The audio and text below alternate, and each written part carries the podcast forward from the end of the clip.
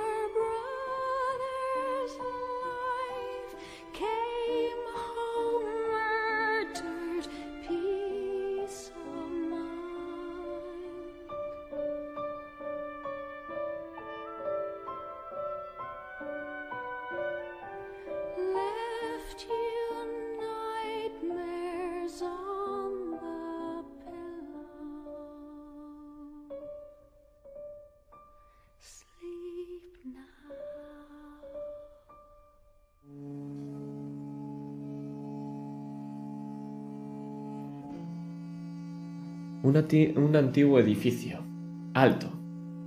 Antaño debía de ser blanco, pero ahora está todo lleno de manchas grisáceas. El interior no es mucho más acogedor, las cholas con decorados de flores, la mayoría desgastados. Una brandilla con un para nada favorecedor verde oscuro. Tres pisos. Un pasillo lleno de puertas. El suelo está enmoquetado, pero está lleno de manchas y no huele nada, nada bien. Segunda puerta a la izquierda. Eso es lo que decía la tarjeta. Y poco a poco nos introducimos por la mirilla.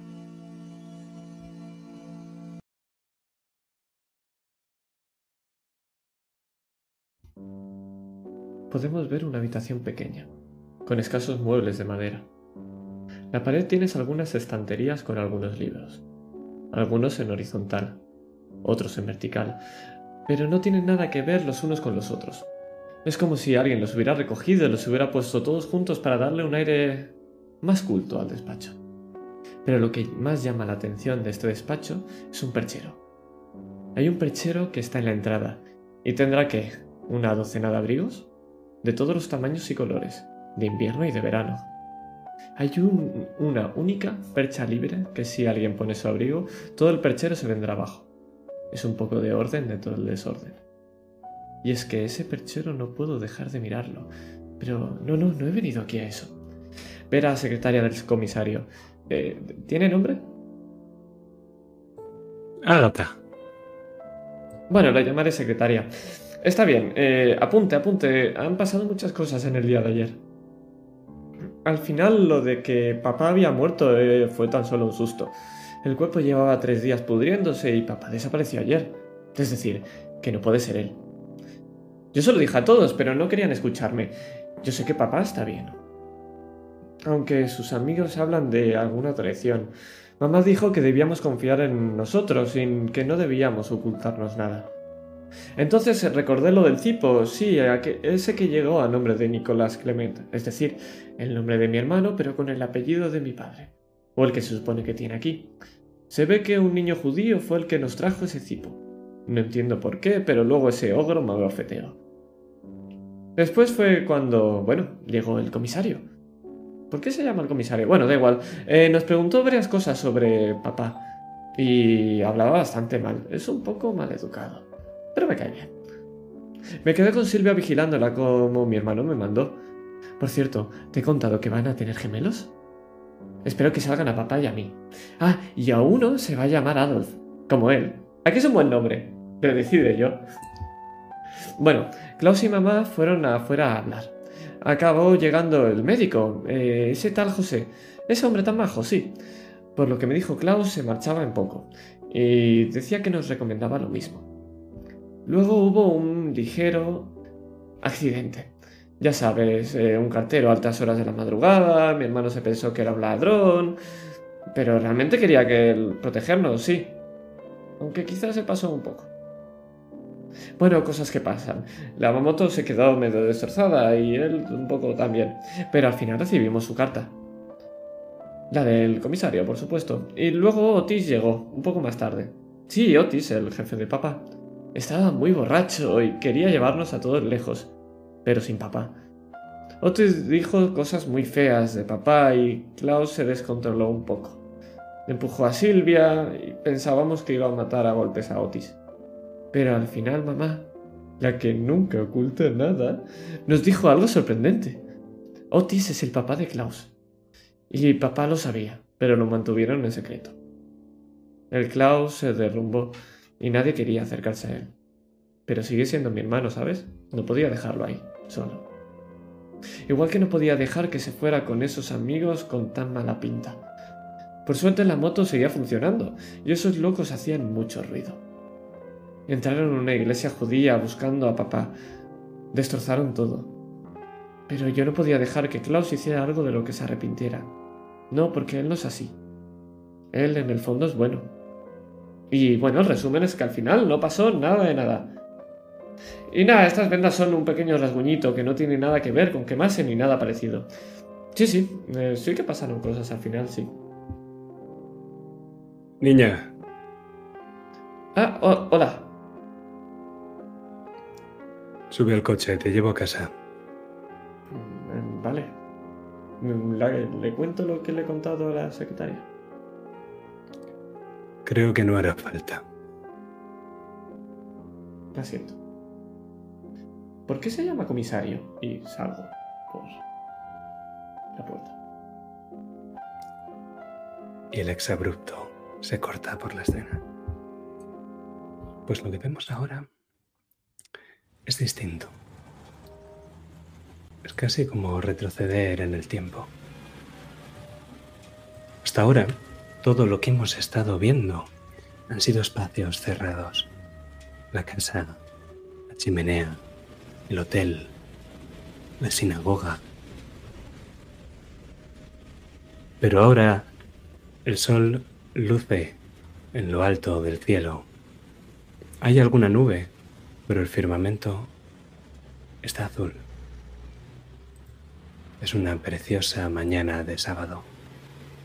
Y escuchamos a los coches y las obras de la calle llenando toda esta mañana. Argentina va bien, es próspera. Hay grúas y construcciones por todos los lados que nos demuestran que hay dinero suficiente como para reformar las calles. La gente pasea, se saludan los unos a los otros, se llevan la mano a sus sombreros, otros se paran para charlar y otros siguen caminando. Pero nosotros nos vamos a fijar en un hombre que lleva unas gafas de sol oscuras y de su mano va una niña. ¿Cuántos años tiene Silvia? ¿Siete? ¿Ocho? Siete. Vemos a una pequeña Silvia con un vestido azul de tirantes mucho más arriba de sus rodillas. Quizás lo estrenó cuando cumplió cinco. Ha pegado el estirón y quizás sería el momento de cambiar de ropa. Lleva dos trenzas que adornan sus hombros al descubierto y una cara llena de pequitas que van mirando con anhelo a su padre mientras le da la mano. ¿Y era guapa?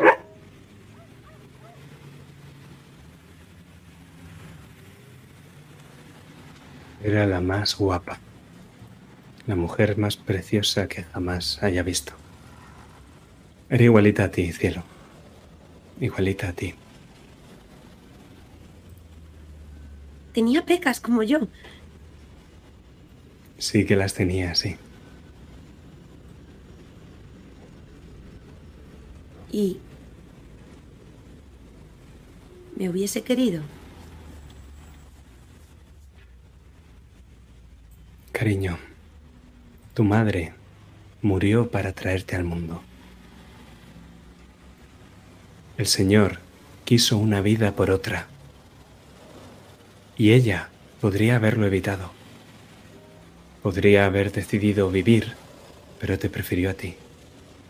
Tu madre te quería mucho antes de que nacieras. Dio la vida, por eso. Tu madre habría dado la vida casi por cualquiera. Así era tu madre. Se preocupaba por todo el mundo. Siempre los estaba ayudando. Era igualita a ti.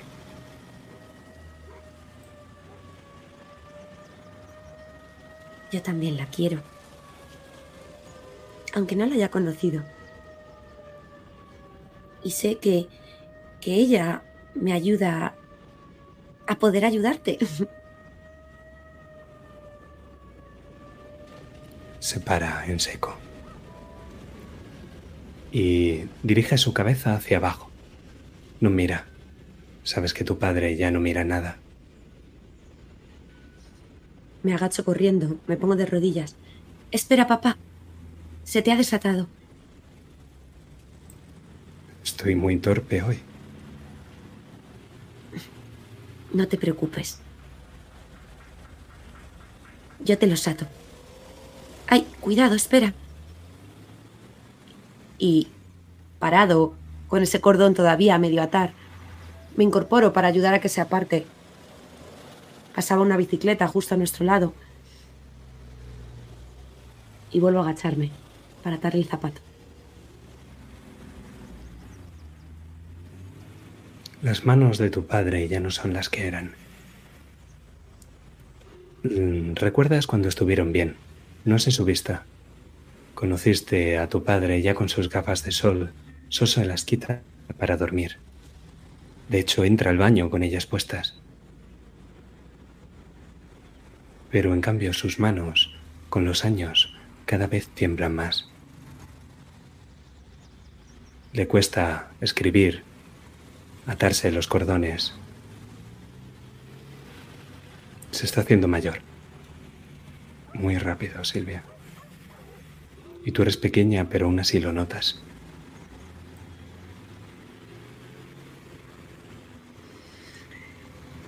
Cuando noto que sus manos empiezan a temblar más de lo normal,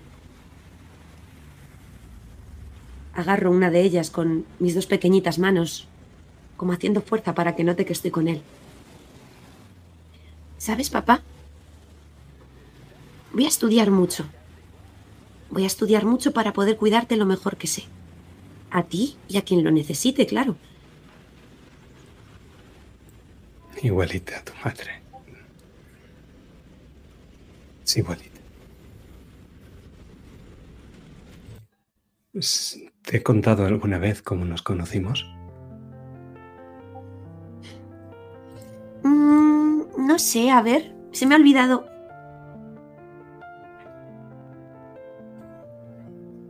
Sabes que yo antes era actor, ¿no? El mejor actor de todos los tiempos. Hamlet, Otelo, Macbeth, Werther, Fausto. Yo iba a todas esas obras. Todo el mundo conocía a Lothar Hermann. Y una noche apareció ella, con un vestido de baile. ¿Y qué es lo que se hace cuando se lleva un vestido de baile, Silvia? Bailar. Paso tras paso, canción tras canción. Bailamos mientras tocaban ese piano hasta que nos enamoramos el uno del otro. Y cuando llegó el momento de separarnos, tu madre me buscó y me guió para que siguiera bailando con ella.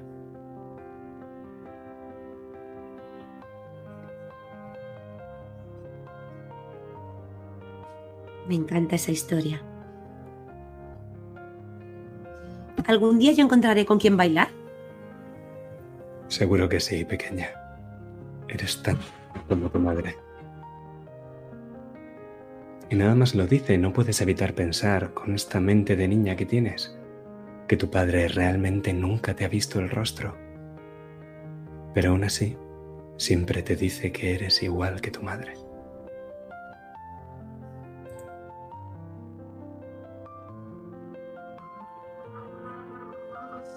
¿Cómo lo haces, Ver? Con las manos. Tengo tanto que aprender de ti, papá.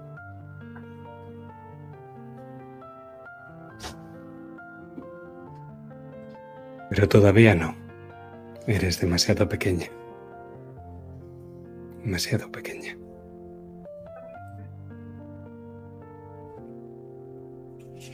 ¿Vamos a por un dulce? Es sábado. Claro que sí. Todos los que quieras. Y vemos como la pareja, de nuevo cogida, mano, se pierde en las calles de Buenos Aires. Y nos vamos de allí. Porque ahora este recuerdo se desvanece y lo que queda es dolor.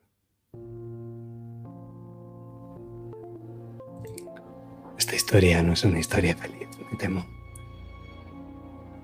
Y nosotros avanzamos hasta el presente, hasta el tercer día desde la, desaparición de Ricardo Clement, el que vosotros conocéis como Adolf Eichmann.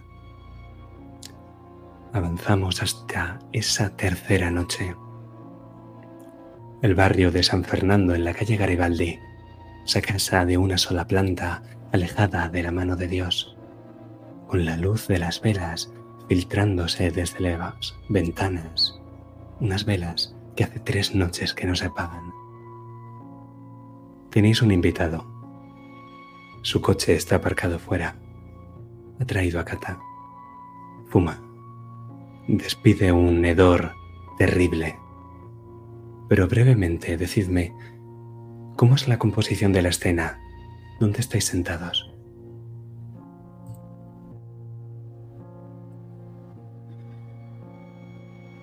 Vera está sentada en la esquina del sofá del salón, en su sitio habitual, cerca de la ventana. Está mirando, mirando al exterior con la mirada un poco perdida.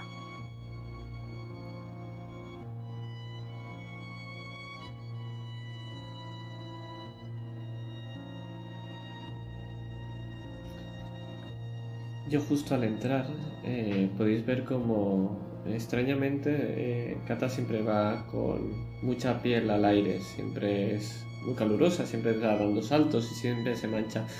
Pero desde ayer, desde que llegó por la noche, va con una camisa de manga larga, incluso le va un poco ancha, se le sobresalen las mangas por la mano. Eh, solamente Klaus y Kata saben que es para tapar todas esas vendas y que nadie se entere de lo que ha pasado. Pero cuando entra, eh, intentando mover lo mínimo el lado izquierdo de su cuerpo, va muy feliz y corriendo a donde se encuentre Silvia. Quiere ver qué tal está. Silvia justo está saliendo de la cocina con una bandeja con cena para ponerla y prepararla todo en el salón.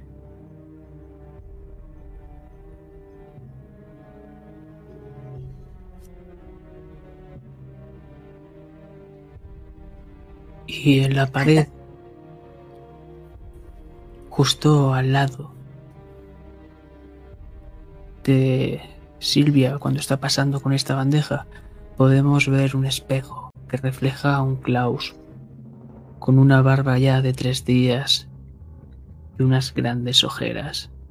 Se está mirando fijamente mientras le tiembla la mano, sin reconocerse. Y cuando pasa, su mujer se sobresalta, pero no dice nada.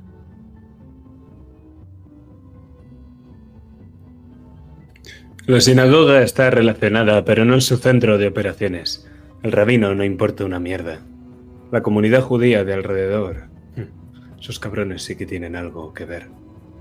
El comisario está fumando sin mover el cigarrillo. La ceniza se le acumula en el cigarro y amenaza con caer al suelo si no le, interponéis un cenicero antes. Su bigote, amarillo por la nicotina, se mueve hacia arriba y hacia abajo. Está reportando lo último de la investigación.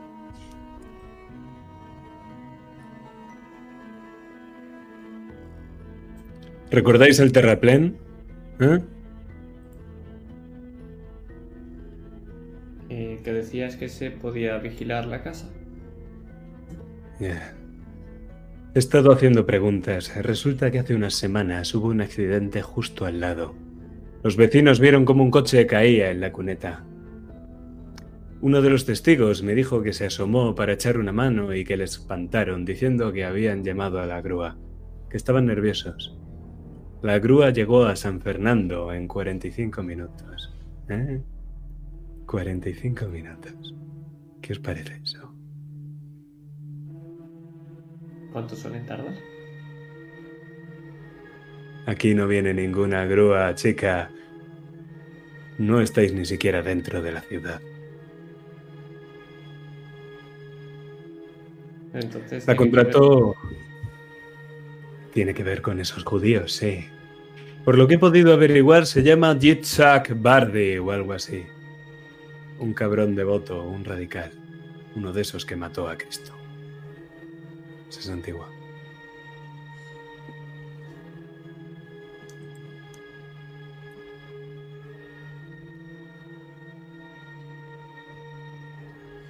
¿Se ha comido la lengua el gato o qué coño pasa? Yo pienso Silvia-. No, Silvia simplemente deja la, la bandeja encima de la mesa, le acerca corriendo un cenicero al, al comisario y de esa bandeja va a coger un vaso con agua y se lo va a acercar a Klaus en silencio mientras sigue escuchando al comisario y se lo ofrece mirándole a los ojos y sujetándole esa mano que que él ha querido disimular el temblor en el espejo. Te mantengo la mirada a duras penas. Pero ¿qué es lo que veo? ¿Qué expresa tu mirada? Te estoy mirando con preocupación para que bebas, invitándote a comer para que comas algo, preocupándose por ti. La aparto. Y cojo el vaso. Me acerco a mi hermana, me siento a su lado. Le paso la mano por el hombro y le ofrezco el vaso. ¿Todo bien, Kata? Sí, gracias. Uy, tenía sed, gracias. Y sin preocuparme de nada, me bebo el agua de un trago. Dejo el vaso de agua al lado, del, justo al lado del sofá, de la butaca, en el suelo. A Verónica, a mi mamá no le gusta nada que lo haga. Yeah. Mañana tengo una reunión con este judío de mierda, a ver si logro que suelte la lengua, pero de momento podéis darlo por confirmado. Lo que no entiendo es la puta mierda del mechero, que no sé dónde encaja.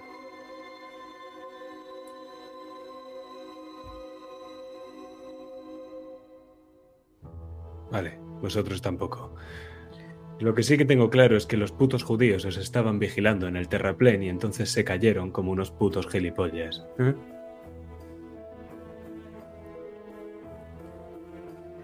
¿Y cuántos Eh. días hace de eso? Dos semanas. Pero entonces, ¿corremos peligro o no corremos peligro? No. No corres peligro, hermana. En cuanto escucha eso, Vera le dedica una mirada fría, como el hielo a su hijo. Yo te la devuelvo. No es fría, es de odio.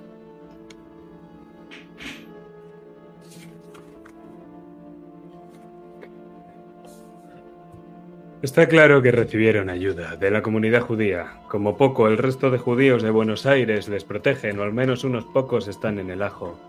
Yo andaría un poco de cuidado. Esta noche voy a seguir investigando, voy a hacer unas preguntas, voy a ir a un par de sitios. Hay gente con la que solo se puede hablar de noche. Cuando sepa volveré para informar, así que quedaos aquí y estáos quietecitos. Te mira a ti, Klaus. Espero que la próxima vez, si trae a alguien, que sea un poco más inteligente. El último fue un poco estúpido y se fue corriendo. Ya. Nada de cartas esta vez. Después de la paliza del cartero, vendré yo. A ver si tienes los cojones. A lo mejor sales corriendo también. Sí. Seguro. Por cierto, antes de irme, una cosa.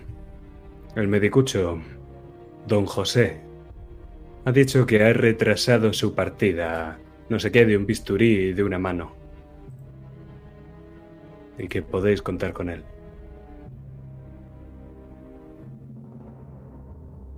Bisturí y una mano. ¿Qué estás diciendo?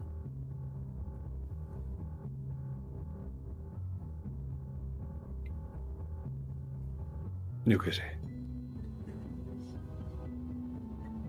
Gracias por su ayuda, comisario. Venga. Con Dios. Buena suerte. Que te den por culo.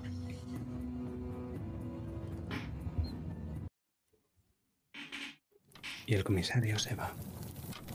Durante un breve momento vamos a ver desde fuera cómo la puerta se abre e ilumina la noche. Y vemos esa destartalada motocicleta que Klaus y Kata usaron para volver de la sinagoga y la vemos a las afueras de la casa tirada en el interior de la verja. Y el comisario se aleja y ahora entramos en la casa y lo vemos por una de las ventanas. Cómo se mete en su coche y las luces la mitad no funcionan, se pierden en la oscuridad. Y ahora volvemos. ¿Recordáis? El reloj de péndulo, el fuego de la chimenea encendido, la madera crepitando, la lámpara de queroseno, el olor a café recién hecho. Es medianoche. La radio sigue sonando. Protestas, manifestaciones, carreteras cortadas. Al igual que anoche, la ciudad se sigue yendo a la mierda, pero no dicen nada de vuestro padre. Vuestra escena.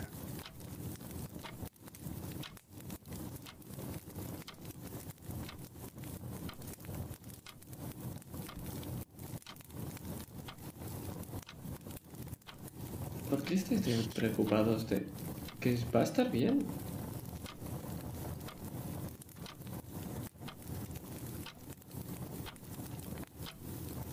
Después de tanto tiempo, hermana. Sí, después de tanto tiempo. Ya te lo dije, a las personas buenas no le pasan cosas malas.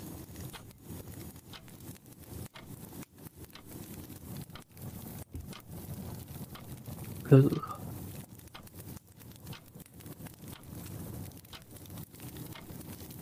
Silvia, ¿tú estás bien? Sí, sí, Cata, gracias. Cansada. Pero eso es todo. Voy a hacer el gesto de decir algo mientras me incorporo, pero desvío la mirada de Silvia y vuelvo a sentarme.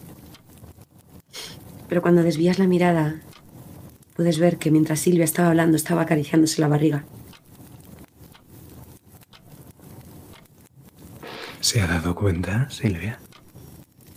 ¿Crees que lo sabe?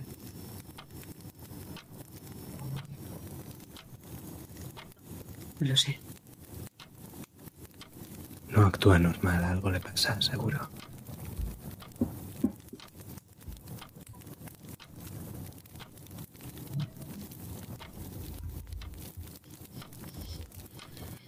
Bueno, ¿queréis algo más? Verá,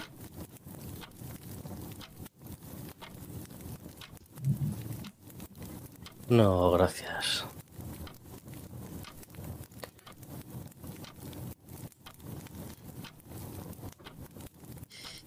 bueno, pues yo voy a ir llevándome todo esto para fregar. Descuida, ya, ya lo hago yo. Ves Prefiero- cómo, ves cómo se levanta y te aparta y empieza a recoger ella.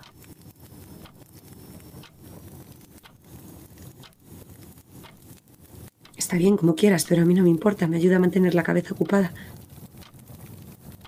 Mantén la cabeza ocupada en los pequeños, ¿vale? Le regalo una de mis sonrisas más dulces. A mi suegra es... Yo creo que es la primera vez que se preocupa por mí. Aunque en el fondo no sea por mí, sea por sus nietos.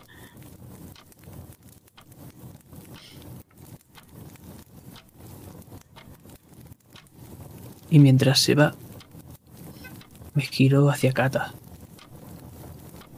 Después de lo que nos ha hecho y ahora intenta ser una madre. Vaya juegos. Ahora te llevas mal con ella. Yo siempre te he visto muy bien. ¿Has visto lo que nos ha hecho, hermana? Pero sí es lo que hace siempre. Golpeó, te abofeteó por ocultarle la verdad. Y después, a las pocas horas, nos cuenta toda esta puta mierda. Y quiere que la perdone. No, A ver, no me creo que vaya a decir esto. Pero... ¿Sabes lo que me dijeron que pasaba? Que es que hay veces que la gente hace cosas mal, pero las hace con toda la buena intención del mundo. Es como tú con el cartero. no fue bueno. Pero querías algo bueno para nosotros, ¿no crees? Quizá... No es lo mismo, Kata. No es lo mismo. He ocultado quién era mi padre, ese puto borracho de mierda que nos quería... No sé dónde enviar. A ver, sí que es un poco fuerte. ¿Y ahora qué? Le sonrío. Gracias, mamá, por ocultarme esta farsa tanto tiempo. O quizá es el momento de que nos cuente todo lo que nos oculta y nos quedamos en tablas. Sí, como que lo va a hacer. Por eso se ha ido a limpiar, que no puede aguantar un minuto con nosotros. Si quieres, voy y le pregunto.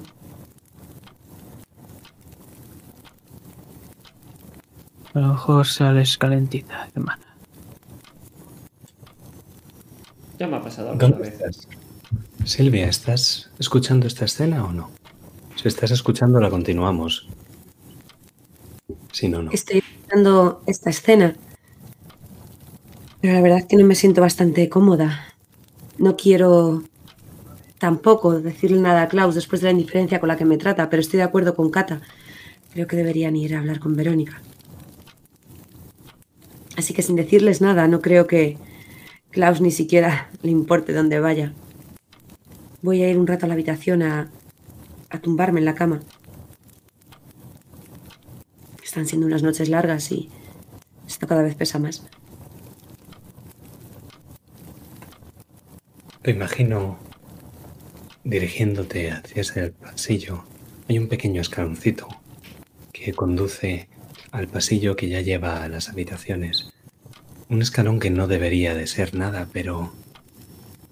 Pero te cuesta, ¿o no? ¿Qué es lo que te duele? ¿Cómo te sientes realmente físicamente?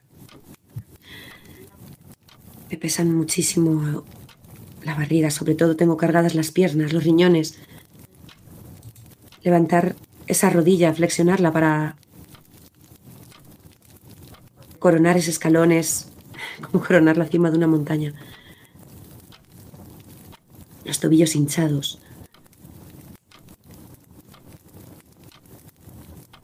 Me cuesta mucho mantenerme de pie. Así quiero ir descansar un rato.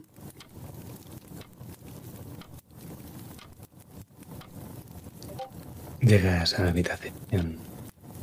Una cama de matrimonio, una mesilla, pocas cosas. No pasáis allí mucho tiempo, o al menos no lo teníais pensado. Pero tampoco tenías pensado nada de esto, Silvia. Y entonces lo escuchas. Un golpecito en la ventana. Alguien ha tirado una piedra contra el cristal. Desde fuera. Claro. Cierro la puerta con cuidado. Todo lo deprisa que me permiten mis hinchadas y cansadas piernas. Me aproximo hacia esa ventana, que justo debajo tiene una mesa que hace las veces de escritorio e impide que con mi barrigón pueda abrirla. La abro, asomo la cabeza como puedo y miro de un lado a otro. Tira percepción.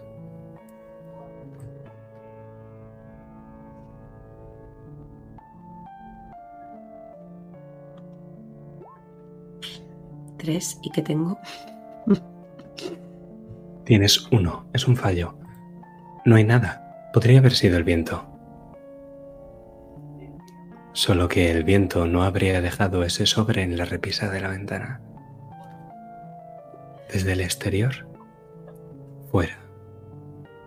Has tenido que tener cuidado para cuando has abierto la ventana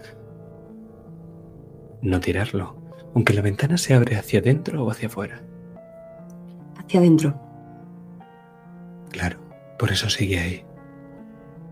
Es una pequeña nota de papel. La cojo tan rápido que se arruga entre mis dedos. Me siento en la cama de espaldas a, a la puerta. Y la abro apresuradamente. Pues ahí la tienes.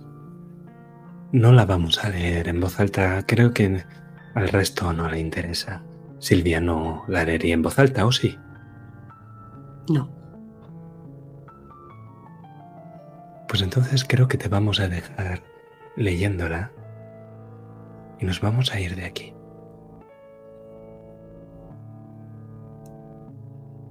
¿Qué haces, Vera? Estoy limpiando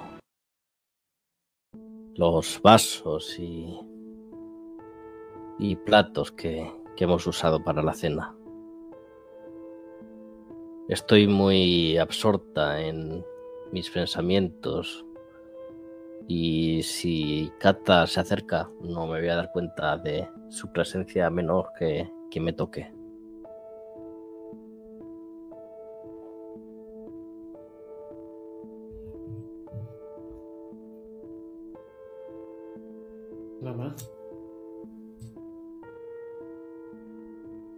No, no te escucha.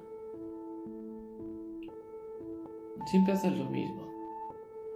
Siempre que quiero hablar contigo, no estás ahí. Pero para bien que para echarme la bronca o quejarte de mí, siempre respondes a la primera, ¿verdad? ¿Cómo de cerca estás de ella? Eh, estoy si...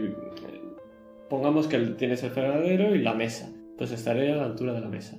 Si quieres darle un bofetón, solamente tienes que dar un paso y darle. sí, por eso no hay ningún problema. Eh, ves cómo eh, da un respingo porque la, la has asustado y... ¿Qué, ¿Qué quieres, hija? ¿No te estás dando cuenta? ¿De qué? Que nuestra familia se está viniendo abajo.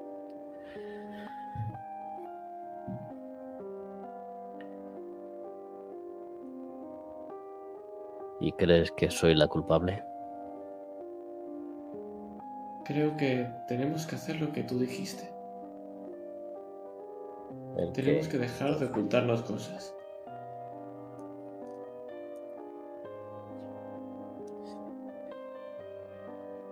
Ya. Y... ¿Hay algo que haya que revelar o... ¿Tenéis información que desconozco? Sí, por ejemplo, tu hijo eh, casi mata a una persona anoche y quema un edificio entero solo por buscar a papá. ¿Esto Vera ya lo sabía? ¿O se está enterando ahora? Depende de Tú me vosotros Pregunto. sabréis. Supongo que si se lo has intentado ocultar, se está en- entrando ahora. ¿Perdón? Sí, y hizo daño a su mujer sin darse cuenta, en el momento que tú ocultaste lo de su verdadero padre. Silvia cada vez puede andar menos, ¿no la ves? Ya lo sé. Ah, y por si, para que no lo digas también, te enseño cómo me arremango. Tengo mi lado izquierdo quemado, estoy bien, no pasa nada. Por Dios. Te aparta, asegurándose de que eh, no escuche ningún otro, otro familiar.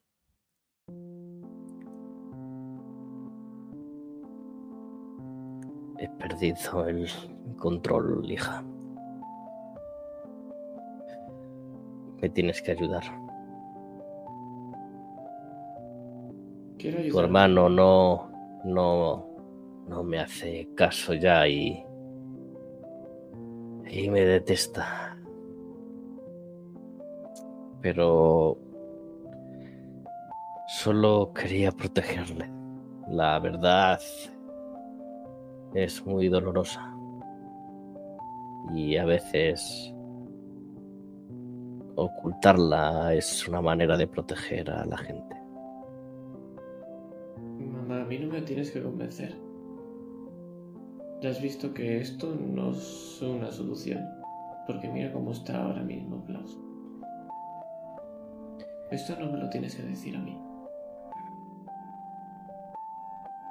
Tu hermano no puede negar que se parece más a su padre real que, que a Adolf. Adolf es mucho más comedido. Resuenan en tu cabeza, Catherine. Klaus es más como mamá y yo soy más como papá. Ahora tus palabras, tus propias palabras tienen tanto sentido. ¿Y qué es lo que quieres que hable con Klaus? No lo sé, eso es co- cosa tuya. No sé qué tienes que decirle para que esté bien, pero no podéis estar así. No cuando no está papá. Si intentara hablarle, saltaría a mi yugular. No voy a hacer de recadero y contando las cosas arriba y abajo. Vais a tener que hablar las dos.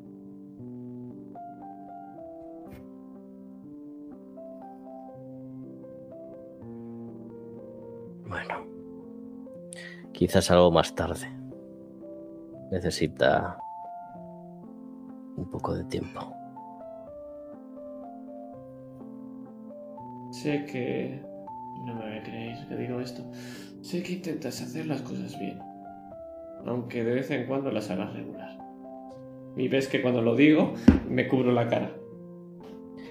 Como me da una represalia. De hecho, no ni se inmuta cuando dices eso. Me extraño y las bajo poco a poco. Pero intentas hacerlas bien.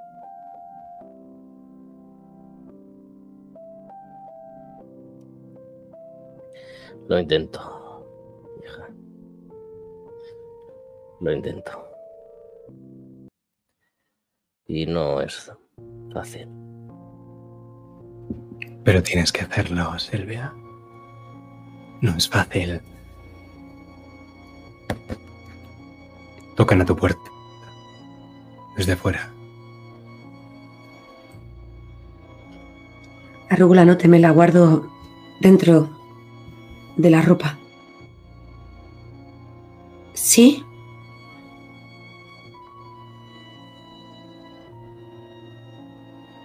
Abre la puerta, cariño, soy yo.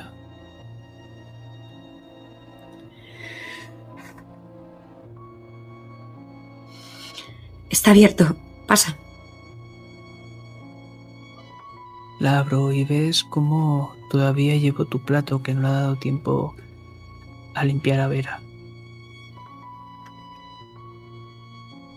He visto que no has comido mucho. Pensaba que todavía tendrías algo de hambre. Silvia se acomoda en la cama incorporándose.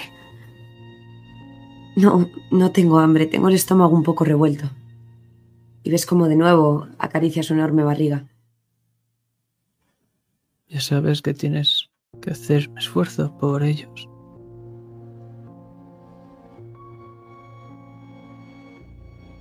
Ellos están Noto el frío en la sala. Y miro la ventana un momento. ¿Has abierto la ventana? ¿Vas a resfriarte? Tengo, tengo mucho calor. Te digo, tengo el estómago un poco revuelto, no. No me encuentro bien. Quieres, puedo traerte alguna medicina. No. Y notas como Silvia te mira a los ojos, Klaus. Muy profundamente. No entiendes muy bien esa mirada, pero ella en el fondo lo que está haciendo es buscar a ese chico del que se enamoró. A ese que no tenía el rostro sombrío. Al que la trataba siempre como. Una princesa. Y recuerdo la noche anterior. Recuerdo el empujón. Y recuerdo también que esa misma noche Klaus se enteró de que su verdadero padre era Otis. ¿Y tú cómo estás?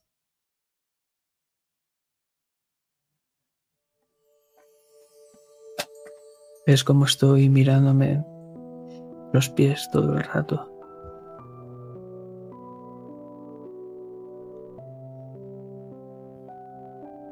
Estoy bien. Pero no es por lo de mi padre. Tengo miedo de que si alzo la mirada y te miro, lo único que vea es una expresión de horror como si estuvieses viendo un monstruo.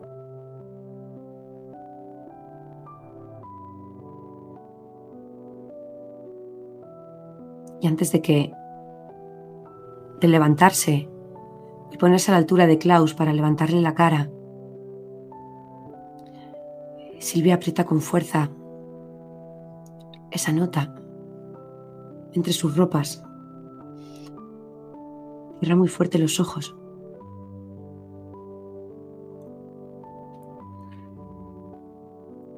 Mírame. Mírame, Klaus. Prométeme que no me vas a mirar así. No como ayer.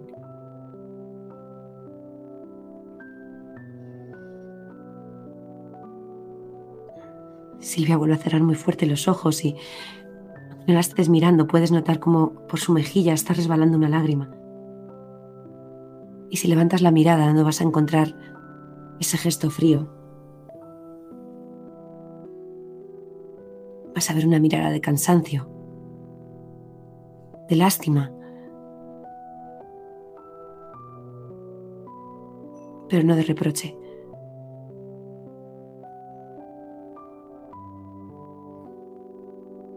Muy parecida a la mía. Ahora que por fin te estoy mirando.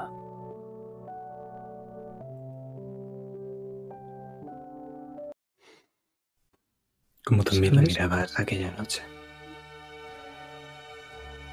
Era una noche deliciosa. Las ventanas estaban abiertas, pero no se colaba ningún frío en el interior. Una noche de verano, en Argentina. O, bueno, su verano, claro. Hay una fresca brisa moviendo las cortinas y estáis los tres sentados en una pequeña mesa redonda. La mesa está puesta para la cena. El hombre ha envejecido, tiene el pelo canoso, un chaleco gris y una camisa azul, pero sigue llevando las mismas gafas, unas oscuras gafas de sol. Tú tienes la mirada embelesada en Silvia, pero él dirige su cabeza hacia ti y con su mano temblorosa te agarra del brazo. Nicolás, eh, dices que tu tío te hacía aprenderte cien palabras de español al día. 117 para ser exactos. Tiene que ser un hombre muy estricto, Nicolás. Sí, pero lo hace por mí, por mi bien, por mi futuro, como cualquier padre. Al final, todos los padres damos la vida por el futuro de nuestros hijos. Mira, Sí, pero mirándote a ti, sí. Esperando tu respuesta. sí, papá, pero no te ha contado que hacía trampas. Esas 117 solo se aprendía 60 y luego intentaba inventarse otras que ni siquiera existen. que eso no se lo has contado, Klaus. ¿Quién se lo tenías que contar? ¿De qué patria? ¿De qué patria de Alemania eres? ¿De qué parte?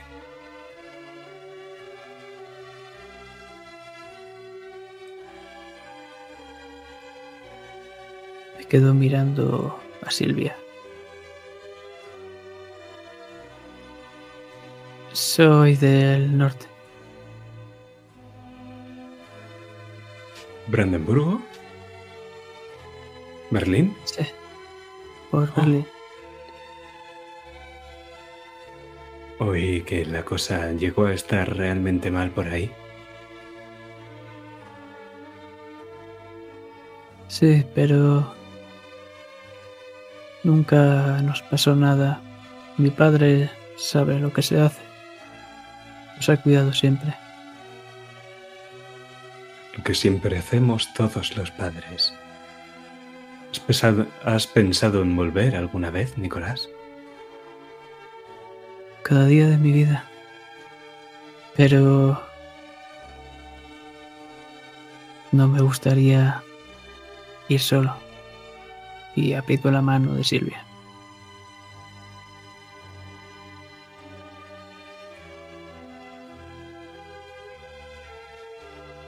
Sí. Yo nunca he estado en... ni en el norte ni en el sur. Y me gustaría ver dónde se crió Klaus. Nicolás. Pero si tú ni siquiera eres argentina. Bueno, no eres ni siquiera alemana, eres argentina. ¿Sabes, Nicolás? Ella nació en Argentina. Hablaba más español que alemán en casa, no había quien la entendiera. Siempre se le dieron bien los idiomas. Por eso papá quiere viajar. Seguramente ella también hizo alguna que otra trampa.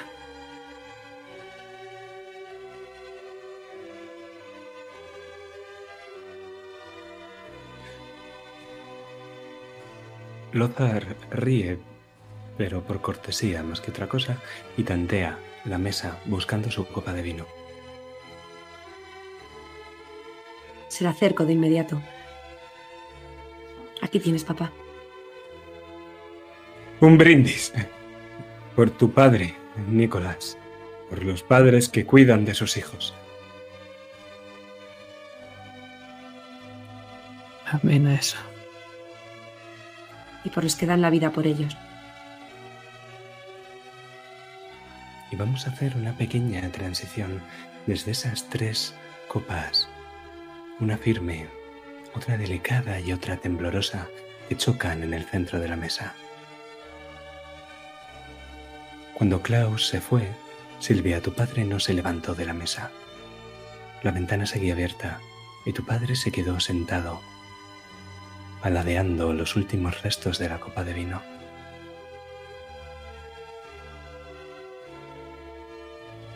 ¿Qué hiciste?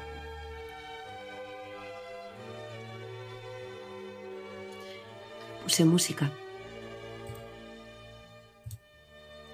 Y me senté a su lado, como cada noche. Pero, esta noche no me, ha, no me ha hecho ninguna petición. Está llevándose la copa a los labios varias veces y no hay ningún líquido en su interior.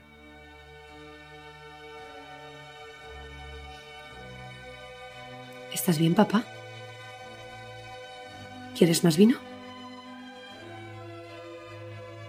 Hija, ¿cómo se llama este chico? Nicolás. Se llama Nicolás. ¿Y tú lo llamas Klaus? Sí, bueno. Klaus es el nombre de... para la familia.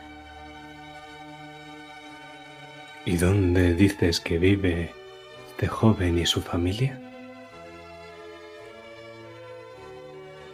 En el barrio de los Olivos.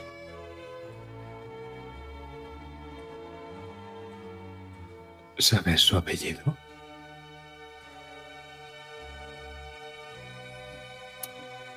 ¿El de la familia? Sí, el del joven. Es, su nombre real es Klaus Eitman. Aunque bueno, es Nicolás Clement.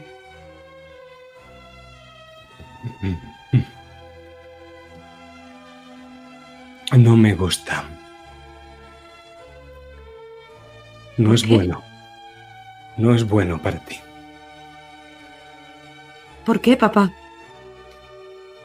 Quiero que te alejes de él y que no vuelvas a verle nunca.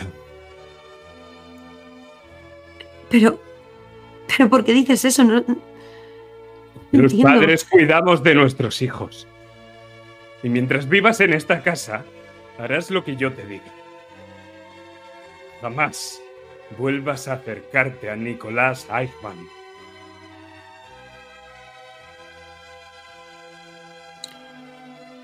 se puede escuchar cómo Silvia deja caer esa copa de su padre que tenía para rellenar y sale corriendo de allí llorando.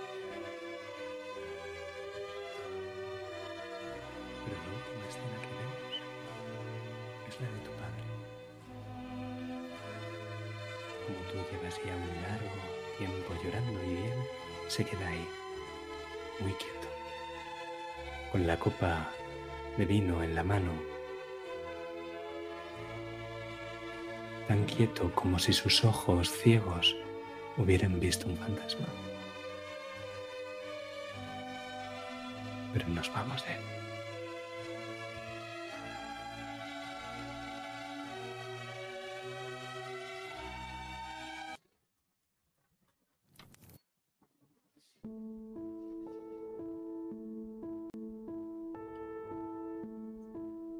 Y os imagino ahora en el salón. La familia reunida. No queda mucho café, pero algo hay.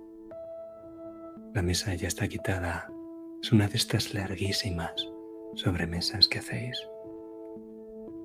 Estáis juntos, juntos de nuevo, después de todo lo que ha pasado estos días. Y está esa silla vacía, su sillón, encarado hacia la puerta. Pesa. Pero al menos vosotros estáis juntos. Es buen momento para hablar. Estáis cansados, pero no es que podáis dormir. Siempre se puede hablar en familia, ¿verdad? Vuestra escena.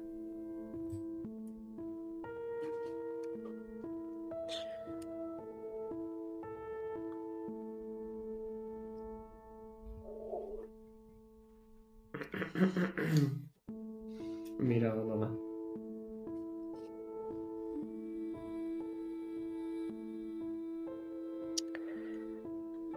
Ves como tu madre te dedicaba una mirada de desconcierto.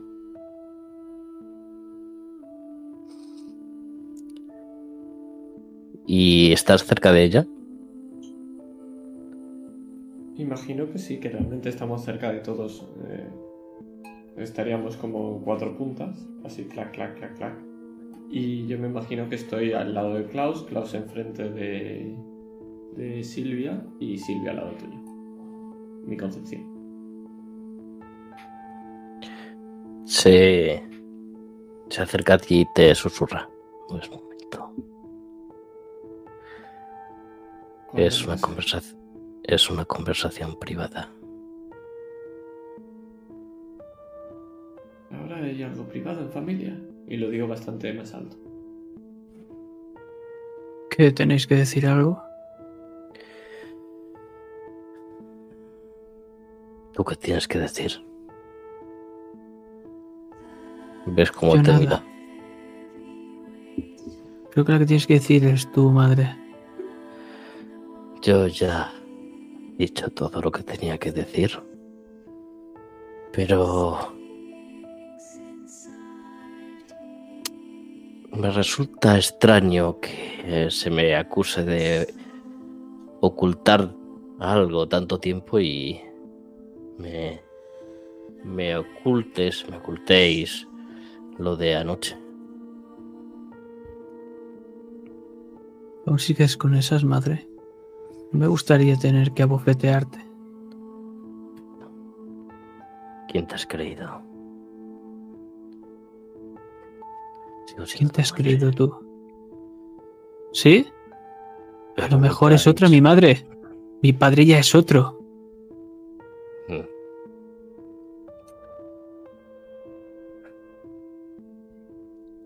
Desde luego que no has heredado la cautela que tengo. Dime, ¿cuánto crees que tardarán en localizarte? En venir aquí. ¿Cuánto crees que tardarán esos hijos de puta en presentarse ahí fuera y matarnos a Menos que lo que todos? tardaste tú en contarme la verdad.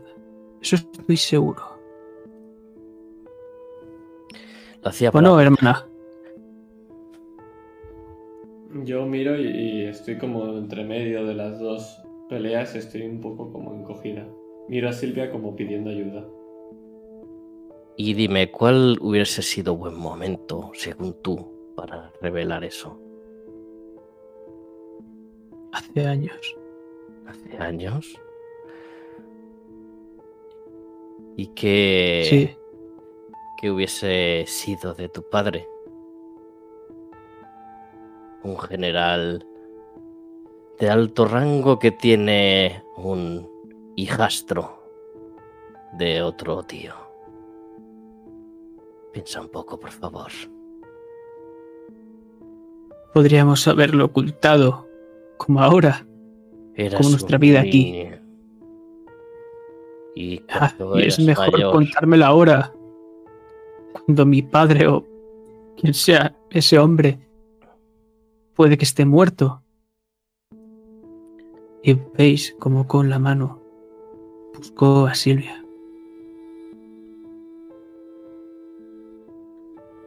lo mejor era que no te hubieses enterado nunca.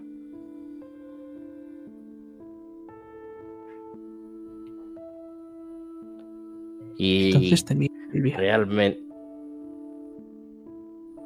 realmente tu padre siempre ha sido Adolf, aunque no fuese el biológico, siempre ha ejercido como tu padre y te ha querido igual, como si fuese tu padre de verdad.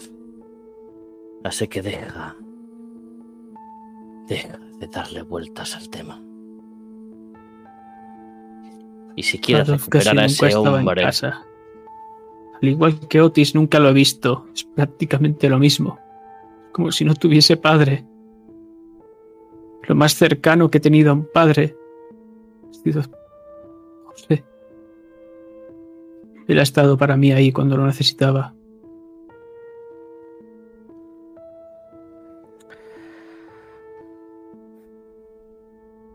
¿Y preferirías que él fuese tu padre?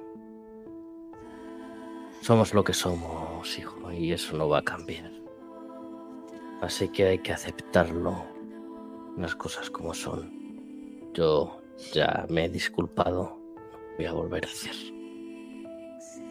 O lo aceptas o reniega de lo que eres toda la vida. Empiezo a apretar los dientes. Y encuentras la mano de Silvia muy nerviosa. apretando la tuya. Bueno, Vera, también debes de entender que, que para Klaus enterarse de esto no ha sido un- fácil. Se merecía saber la verdad, igual que tú, Klaus. Debes entender que los padres siempre cuidan de los hijos. He cuidado de él toda mi vida. Estamos todos muy nerviosos. Es una situación muy difícil.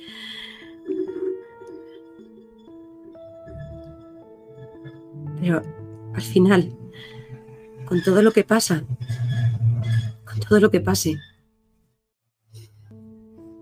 seguimos siendo familia. Y mi mano se empieza a calmar. Y empiezo a juguetear con tus dedos. Y te miro a los ojos. Te sonrío. Gracias. Siempre has conseguido traerme paz.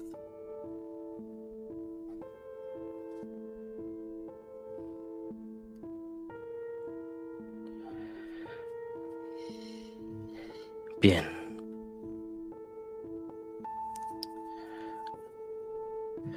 Ayer ocurrió lo que ocurrió. No podemos volver a llamar así la atención.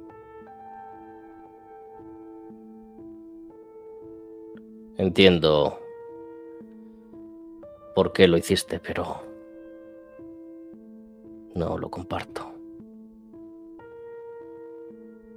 ¿Qué podía hacer? Me aseguraron que estaba ahí. Aunque te lo aseguraran, hijo. No podemos ir por ahí pegando tiros. No tenemos un ejército, no tenemos las SS. Solo somos Silvia- unos pobres diablos. Al escuchar esto se revuelve incómoda. Que esté ahí sentada y apoyando a Klaus no quiera decir que le haya gustado lo que hizo la noche de antes.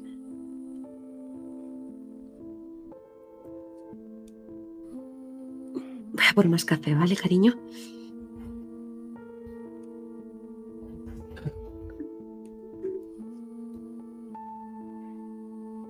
Y se levanta y va hacia la cocina con la bandeja vacía.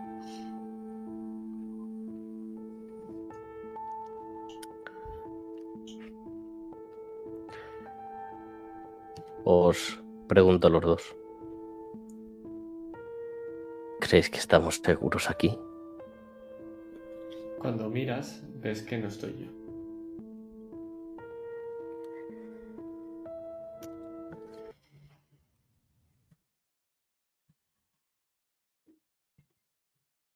Si el comisario no nos ha dicho lo contrario, deberíamos estar bien.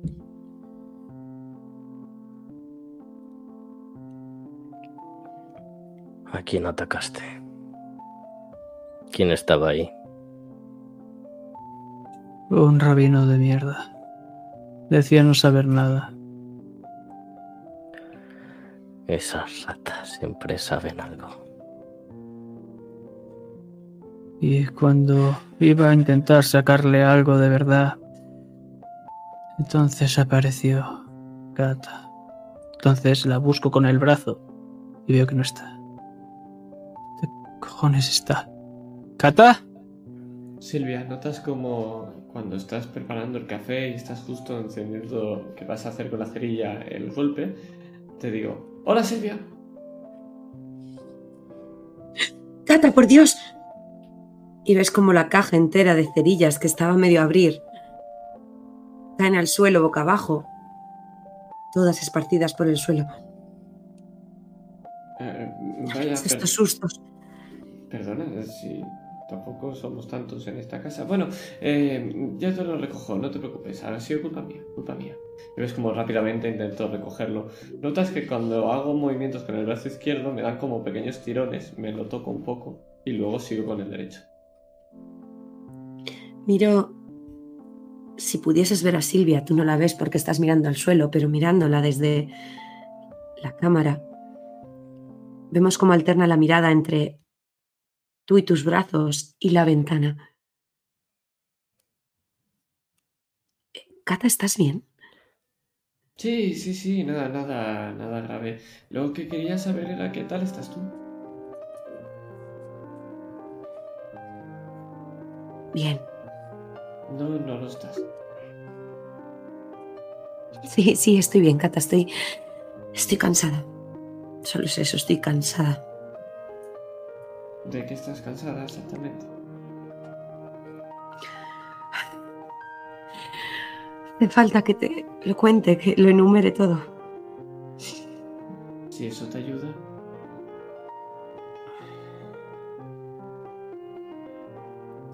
Quiero que esto se acabe ya.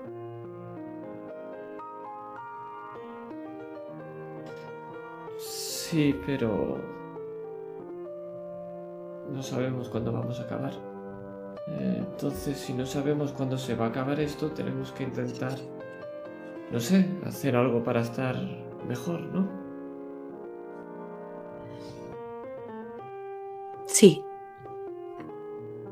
Llevas toda la razón. Te diría que nos bebiésemos un whisky como hace tu madre cuando cree que no miramos, pero en mi pues estado no beber quedaría whisky. bien, ¿verdad?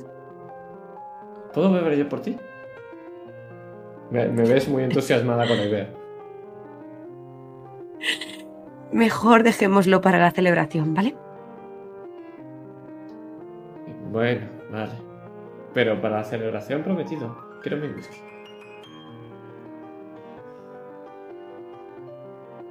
¿Has pensado ya en el nombre del otro niño? Porque primero se va a llamar Adolf o niña, no sé, no me importa. No. En estos días créeme que no he tenido tiempo en pensar en los nombres. Pero si Pues- fuese niña, alguno de ellos, me gustaría que se llamase Kata. ¿Qué te parece? Te miro y dices, porque quieres que salga a mí, ¿verdad? Y te sonríe. Y Silvia te pasa la mano por la mejilla. Eso es. A ti. Pues, prométeme que Klaus no le dará ningún bofetón. Tú tampoco, ¿eh?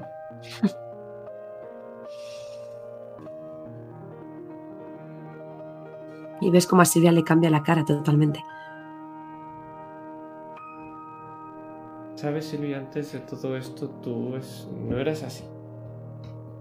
Eras mucho más risueña, más optimista. Algo pasado. Y no sé si tiene que verlo con lo que pasó ayer.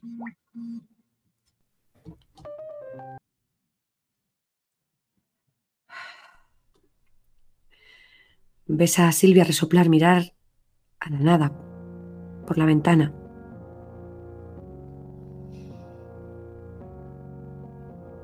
Serán las hormonas, Cata.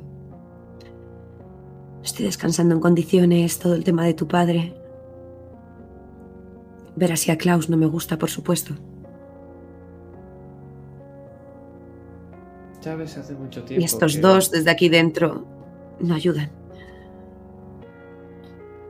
Sabes que llevo viviendo con mamá mucho tiempo. Vaya, desde que nací es normal. Pero mm, ya has visto lo que ocurre cuando no cuentas qué es lo que pasa. Piensas que es lo mejor, pero luego acaba explotando en tu cara. No te preguntaré si no quieres, pero sabes lo que puede pasar. Sé que pueden pasar muchas cosas, Cata. Y sabes lo que he dicho antes ahí fuera, es verdad. Los padres al final siempre hacen lo mejor para sus hijos. Sí, pero no os dais cuenta a veces que se podría hacer mejor. Pero tú culpas a una madre que intenta hacer lo mejor para sus hijos, sin tener un manual de instrucciones, sin saber el futuro y lo que va a ser verdad. No, yo no sé. ¿Juzgarías a que- una madre? Yo solo sé que queremos hacer lo mejor posible. Y a veces no lo conseguimos.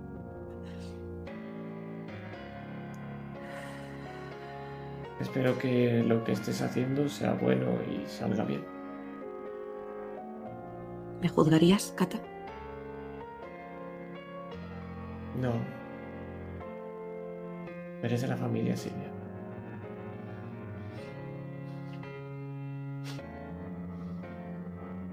Y le doy un abrazo a Cata, como puedo, con ese barrigón entre medias. ¿Sabes, Cata? Si mis hijos se tienen que parecer a algún Eichmann, me gustaría que fuese a ti. Te apretó un poquito más. Cuando lo dice.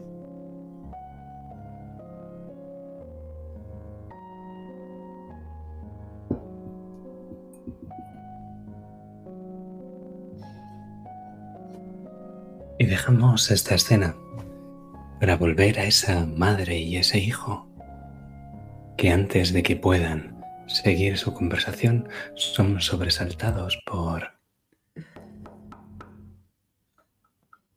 eso.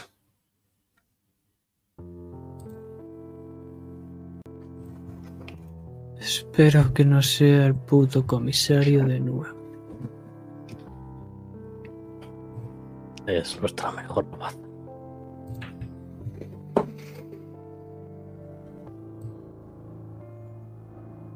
¿Abres tú o.? Sí, voy yo.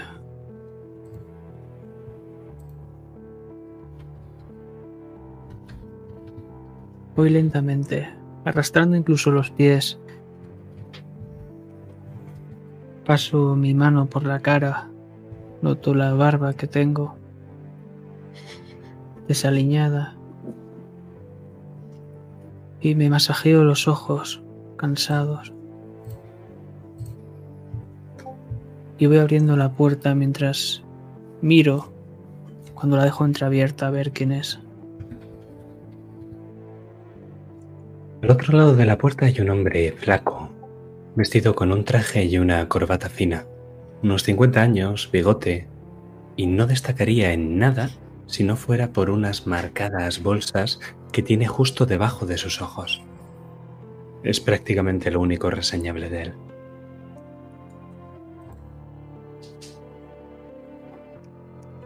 Sí.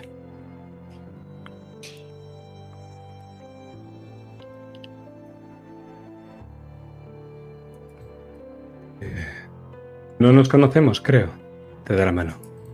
Soy Willem Sassen. Me lo quedo mirando. ¿Y? Buenas noches. Soy editor del diario Derbig. Quizá le suene mi nombre.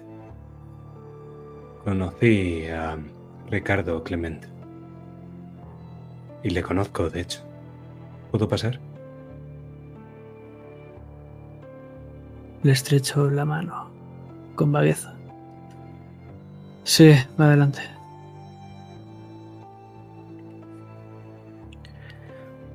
Si estás en la habitación, Verónica, que te digo que te interesa, reconocerás a este hombre. Y reconoces el periódico también. Hace años que no ves a Willem Sassen, pero sabes que antaño era el editor jefe del Der Big y se mostró bastante interesado en la historia de tu marido. Quería publicarla como un libro. Le hizo varias entrevistas, de hecho. Quería publicar su visión de las SS. Sobre todo porque después de Nuremberg, bueno, no quedó muy bien parado. Adolf se negó a publicar el libro, pero concedió las entrevistas. Esto fue hace, yo qué sé, 5, 10 años. No lo has vuelto a ver desde entonces. Aquí en Argentina. Sí. Ahora entiendes por qué Eh. tu marido no quiso publicar ese libro, claro.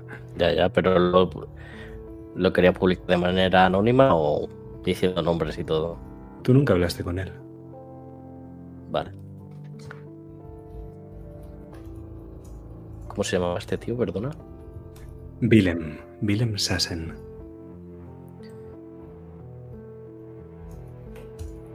Hola, señor Sassen. Tú sabes, Klaus, que Der Big es un periódico que se publica aquí en Argentina y es de línea filonazi.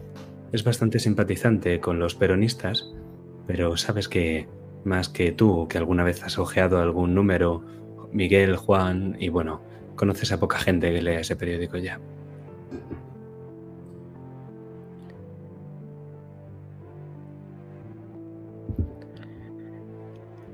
Mucho tiempo sin verte. Quería dar el pésame, mi más sentido pésame. Lamento profundamente lo que les ocurre. Esperemos que el señor Clement eh, sea encontrado lo antes posible.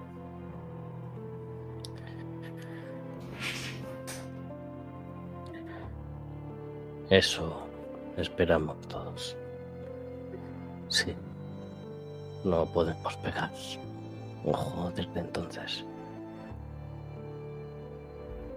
¿Y solo ha venido a darnos su pésame? No, seguro que no. No me gustaría que mi visita sea vista como un intento de hacer dinero a raíz de una desgracia familiar. Vera sabe que tuve el placer de conocer al señor Clement y que no era una persona a la que le sobraran los amigos. Quizás si pudiéramos dar historia mediante el periódico estaríamos más cerca de localizarlo. No he visto la noticia en prensa y puede que alguien lo haya visto.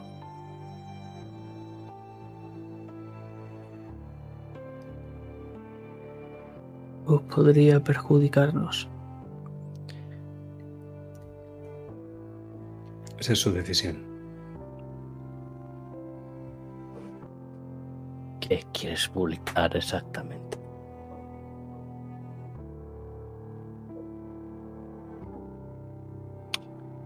Lo que vosotros queráis. Para eso estoy aquí, para ayudar. Mm.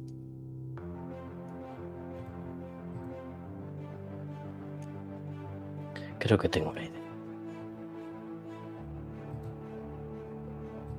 Él saca el cuaderno y un bolígrafo. Te mira.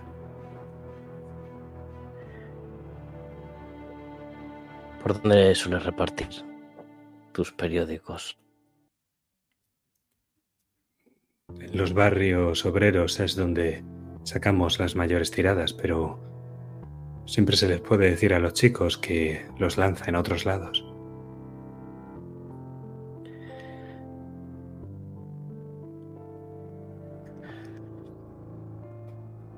Esta vez lanzarás una tirada bien grande por el centro de Buenos Aires. Él se le iluminan los ojos que brillan un poquito y empieza a apuntar. Pero mientras os vemos hablar con él me interesan. Silvia, ¿qué estás haciendo? Al escuchar que han llamado a la puerta he salido. A ver quién era, a ver si era el comisario con más noticias o alguien a traer algún nuevo mensaje. Así que estoy ahí asomada, a la entrada del salón. Ves a este hombre que, si le quedara un poco menos de pelo, podría ser un esqueleto. No tiene un gramo de grasa y tal, y como habla y se mueve, te das cuenta de que es flemático. Piensas que si le chasqueas los dedos, tardaría como tres segundos en parpadear.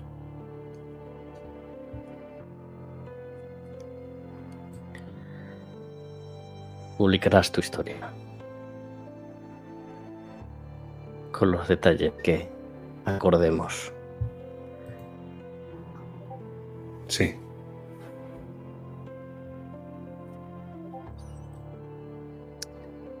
Pero pedirás ayuda para la familia Clement como una llamada a la solidaridad ciudadana. Pero darás una dirección falsa. De acuerdo. Así despistaremos la atención de aquí, aunque... Hmm. Seguramente ya saben dónde estamos.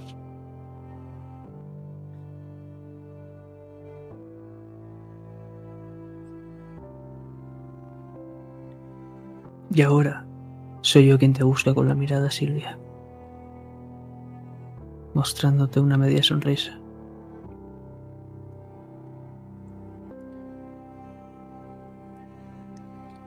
Quiero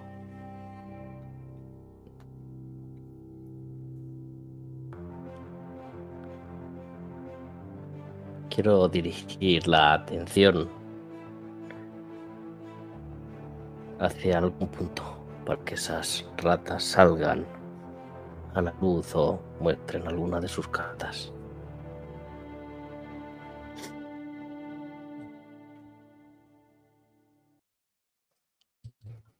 ¿Tienen café? Sí, por supuesto. Le serviré yo. Deja el cuaderno encima de la mesa. Y pone el bolígrafo. Y se levanta hacia lo que cree que es la cocina.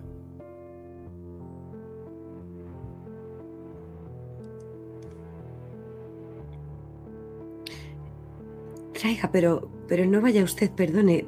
Traiga que le ayude. En cuanto os dais cuenta, so- so- sobre todo Verónica, que es la que ha visto pasar, eh, Cata sale de justo detrás del sillón y ahora está ojeando, corriendo la, libreta a ver si tiene algo dentro. Pues vamos a hacer eso primero. Y te vemos corriendo, ojeando y ves unas palabras en clave y lo que más te llama la atención es que parecen ser citas literales de tu propio padre. Y él tiene marcada, subrayada varias veces con un redondel, una en concreto, que te paso por Discord. Si la quieres leer en alto, eso ya será cosa tuya.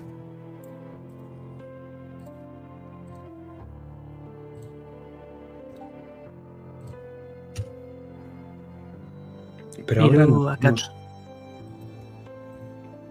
con esa mirada en la que ella está pasando las páginas corriendo, intentando empaparse lo máximo posible, y con su hermano mirándola, nosotros vamos a desplazarnos hacia la propia cocina. ¿Y qué es lo que vemos? Silvia. Cuando este señor entra a la cocina, yo, al estar en el umbral de la puerta, he pasado antes que él y volvía con la tetera llena hirviendo. Y al él querer entrar y yo salir, lo que ha ocurrido es que la tetera hirviendo ha caído encima de él. ¡Ay! Oh. ¡Ay! Perdone, perdone, por favor, perdone. Ay, Cata, trae algo para limpiar al señor. Ay, No hará falta. Muchísimo. No, no, no hace. ¿Lo tienes? Dámelo.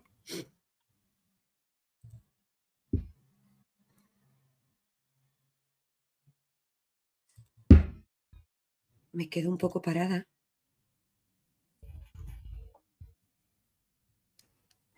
No, aquí no.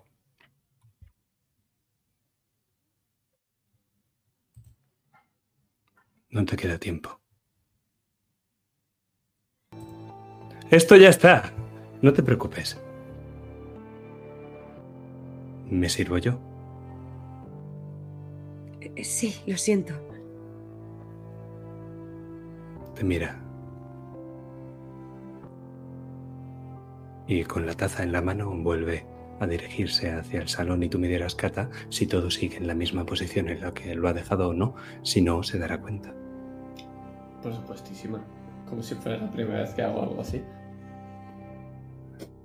Perfecto.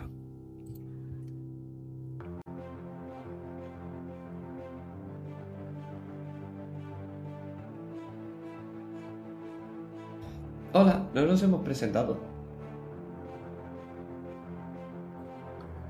Hola, soy Willem Sassen, editor jefe del diario Der Big. Conocí a tu padre. Era una buena persona.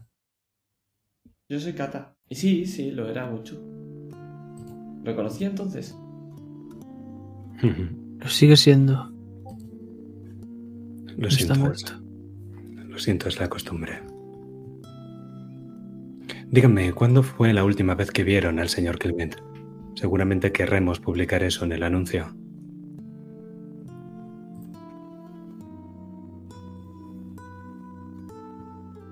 Fueron Pues tres días.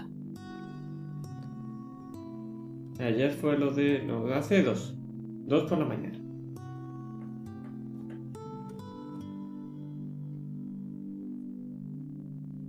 ¿Y qué interés tienes en papá?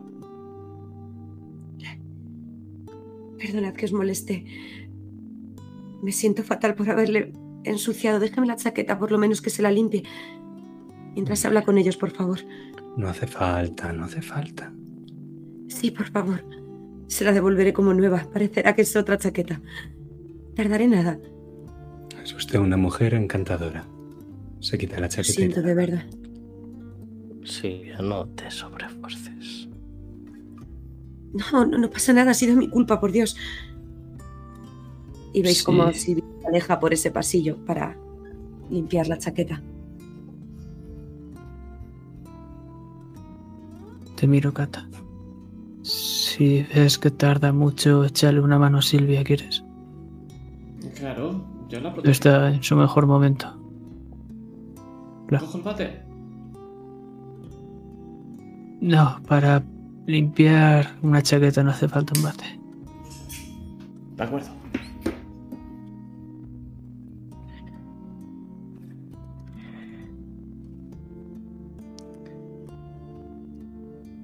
¿El señor Clement dijo algo? Algo que les hiciera sospechar cualquier cosa.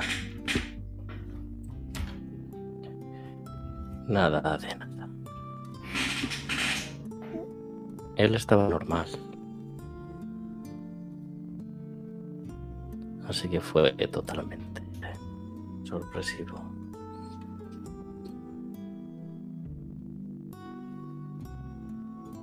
¿Sospechaba que lo seguían o algo así? No, ¿verdad, Klaus? Para nada.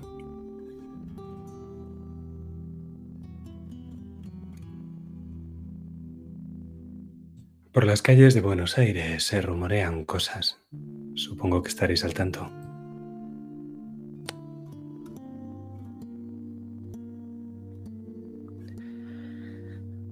Que se rumorea.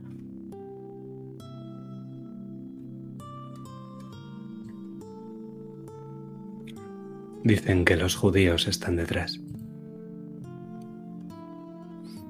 ¿Qué saben sobre esto? Bueno. Entonces no es ninguna revelación. Es un secreto a voces. Ya lo sabíamos. ¿Y usted no sabe más? Para algo es el periodista, ¿no?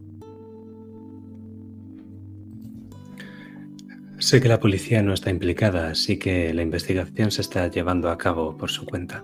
Tengo contactos en la policía argentina y no sé nada.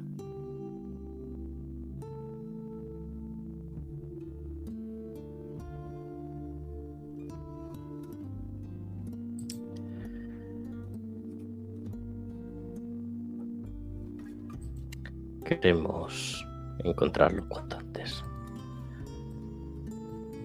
Escribe algo en su cuaderno. Adolf Cata. no puede estar. ¿Quieres ir a echarle un vistazo? No está ahí. tardando demasiado y me preocupa. No está ahí. Entonces miro a la silla. Otra vez.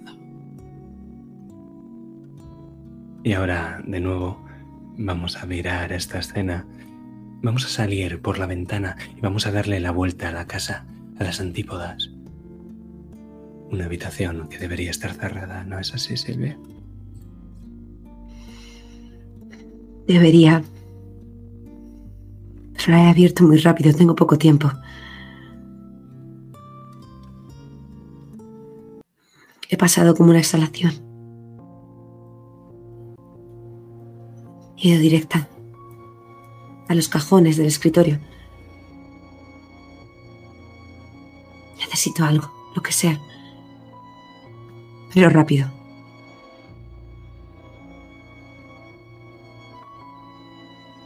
Eso va a ser una tirada. Así que tú me dirás, ¿qué crees que podemos tirar aquí?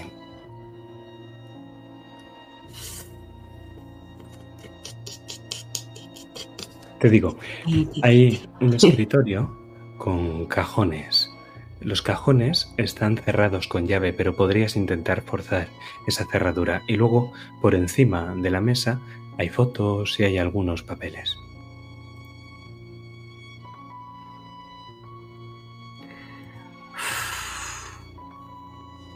Pues no lo sé, porque estoy muy jodida. Sí, Puedo gastarme algún punto de karma. Pero es que qué rasgo fuerzo. Ha aprendido a no meterse donde no la llaman. No sé si te están llamando desde aquí, pero. em, Pues no. La opinión de los demás es importante para ella, pues, pues no sé yo. Y la gente confía en ella de forma natural.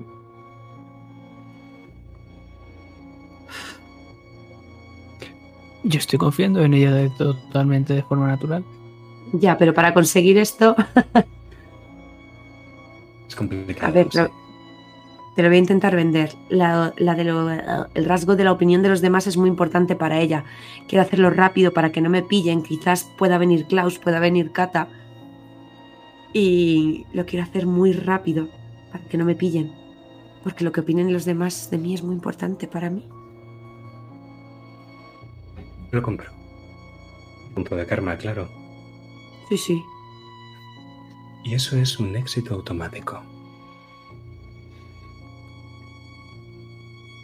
Pero um, cuando abres ese cajón te das cuenta de que ya estaba abierto. De que el, aunque todos los demás estaban cerrados con llave, ese no. Y donde debía de haber algo, algún objeto que no sabes muy bien, el que hay una pequeña piedrecita.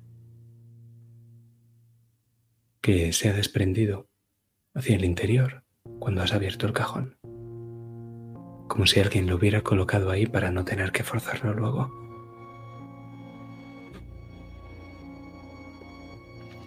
Pero tú me dirás, aunque te voy a decir algo, que es que en ese cajón hay un papel importante. En todos los papeles que tiene Eichmann aquí, puedes observar que es muy meticuloso y su firma es constante, con el mismo pulso. Se nota cuando Adolf firmaba con cuidado que era casi siempre. Pero hay un momento que todas las firmas juntas no llegan a cuadrar del todo. Es uno de los papeles más antiguos. Es de hecho una copia de uno de los papeles más antiguos. En ese escrito, Adolf se dirige a los que llama como ilustres miembros de la conferencia de Bansi y les informa de que ha dado con una idea definitiva, una forma de arreglar todos los problemas con los internos en los campos, una manera eficiente y germana de aumentar la expansión del Reich de forma sostenible, un método para no saturar los campos, una solución final.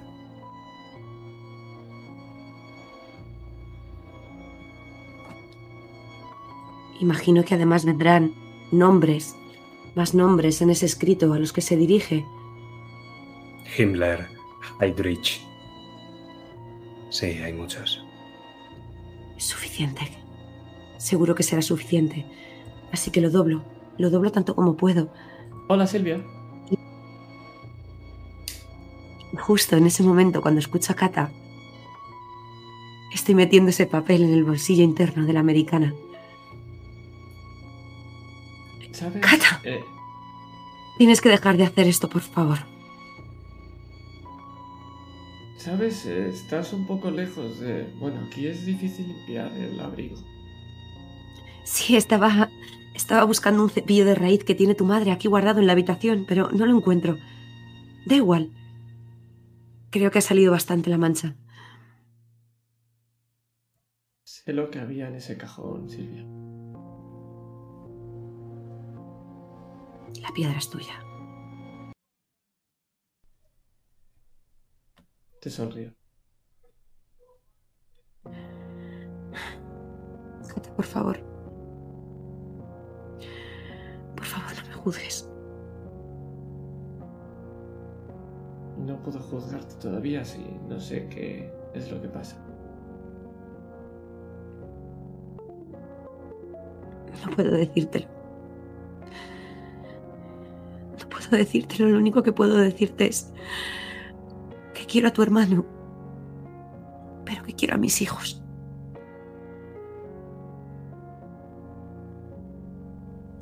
Cata, por favor, déjame salir de aquí antes de que venga Klaus.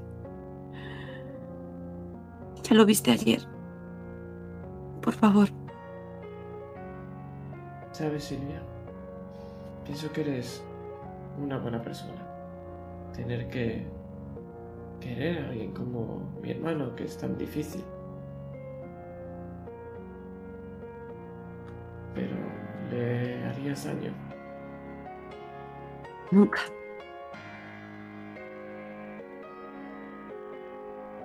Pero no estoy tan segura de- que él no me lo hiciese a mí. Ya lo viste anoche. No le importó tirarme a mí.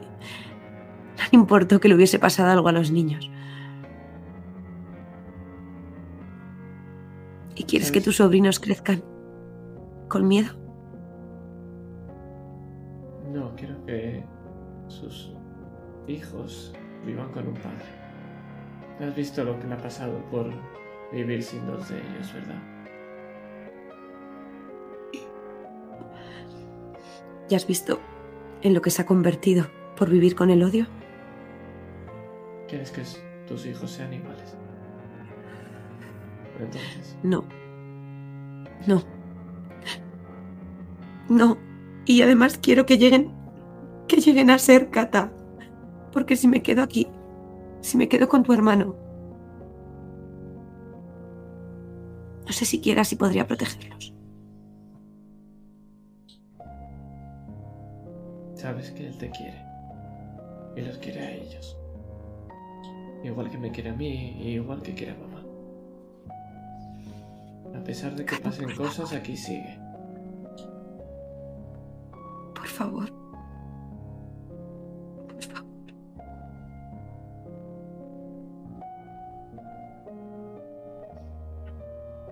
Cojo y me aparto. Y te dejo la puerta abierta. ¿Ves como el abrigo que tengo yo en mis manos lo suelto y lo dejo en el suelo? Haz lo que creas que es mejor, Silvia. Pero ten cuidado, no te equivoques o si no te vas a arrepentir.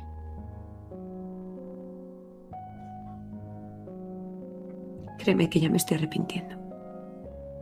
Entonces quizá no es lo mejor que tienes que hacer. Es lo único que puedo hacer. Lo único. O puedes estar con nosotros, con tu familia y solucionarlo. No. Algún día te lo contaré. Si puedo. Si estoy viva para ello.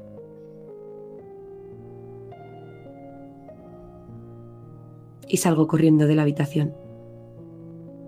Y entonces escuchas mi voz desde el pasillo. Le ruego, Señor, que perdone la torpeza de mi mujer. Está embarazada y ahora está muy cansada, pero es un ser de pura bondad. Lo mejor que me ha pasado en la vida. Tengo muchísima suerte de haberla conocido. Es como mi ángel de la guarda. Es la única que sabe calmarme cuando solo veo oscuridad. Estoy seguro de que sí.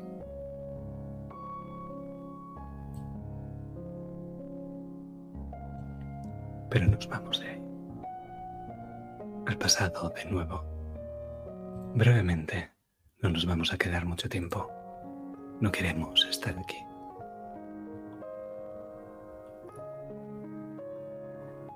No es un buen lugar para quedarse, Silvia.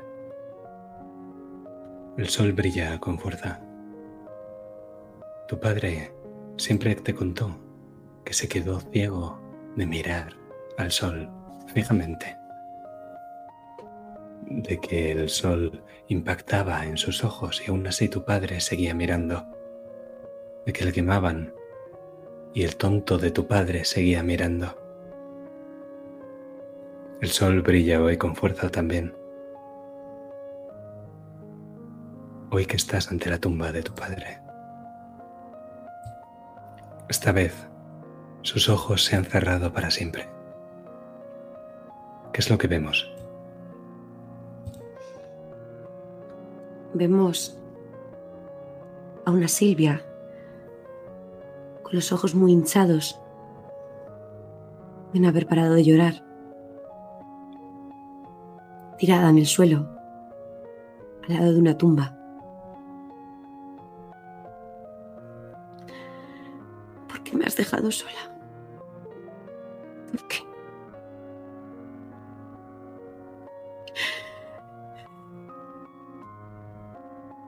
¿Por qué hiciste que me quedase sola y ahora encima me abandonas?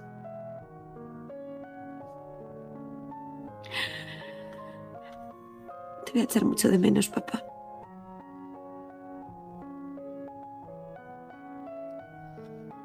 Te quiero.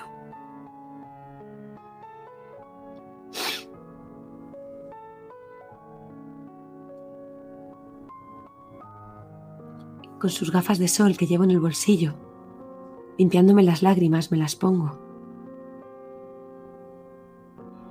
Y acaricio con los ojos cerrados mi rostro igual que hacía él. Mientras cojo una piedra del suelo y la pongo encima de su tumba.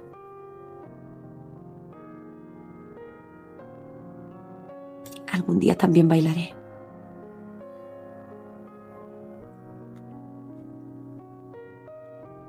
Y nos vamos.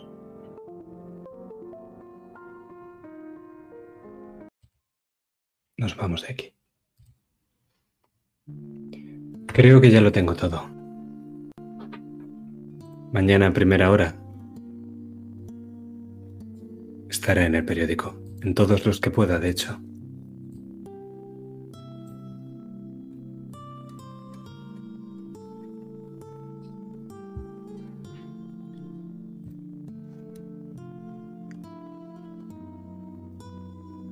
Cuando esté ya en la puerta para irse, me voy a acercar rápido. Ay, perdone, perdone su chaqueta.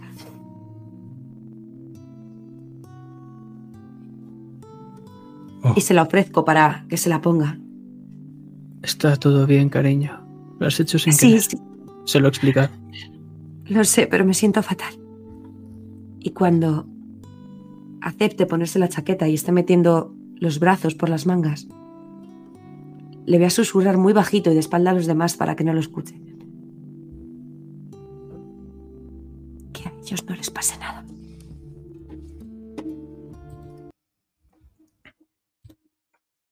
y él te devuelve el mismo susurro. Se encara hacia ti y besa a tus dos mejillas, dejando unas palabras en una oreja y otras palabras en otra.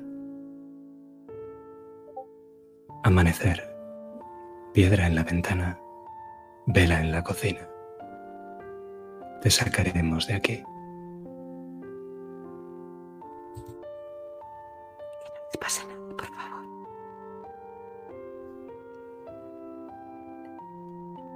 Ha sido una velada encantadora. Lamento que sean estas circunstancias las que me traen aquí. Espero que la próxima vez pueda volver con buenas noticias. Sí, espero que su periódico nos sea de, de ayuda.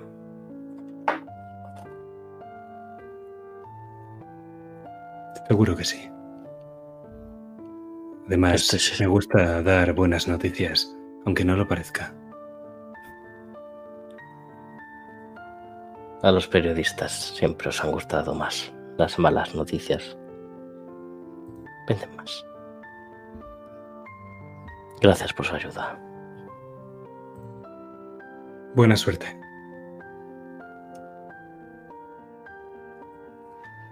Paso el brazo por el hombro de mi hermana. Le sonrío. ¿Sabes, Kata? Creo que podemos arreglar esta familia.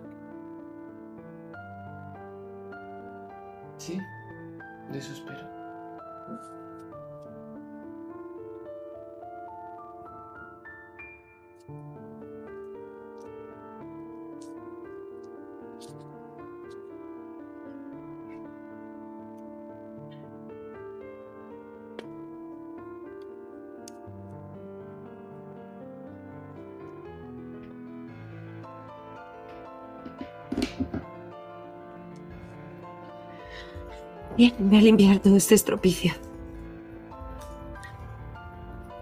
Déjalo, por favor. Ya. Ya te has esforzado bastante.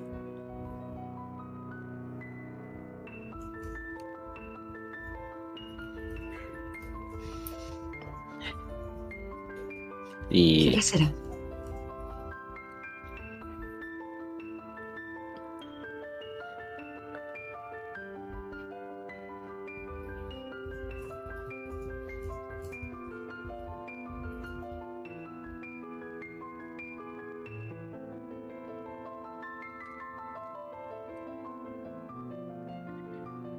A la cama ya.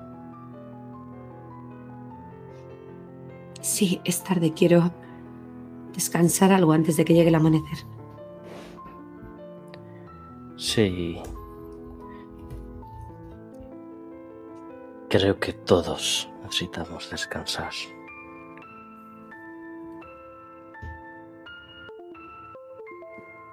Pero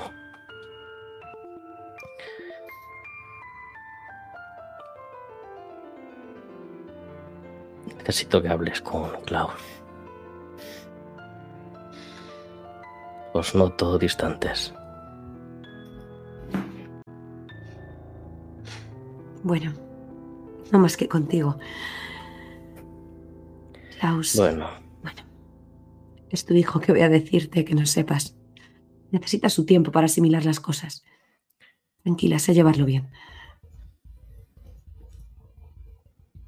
Yo he hablado con él antes y bueno. Algo hemos podido mejorar. Creo que deberías hacer lo mismo. Sí, hemos estado hablando, pero... Dale tiempo. Es muy distinto. Conmigo está más bien enfadado con él.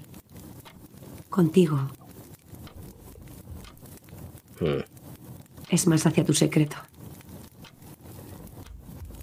entiendo. Los secretos. ¿Cuántos problemas nos traen?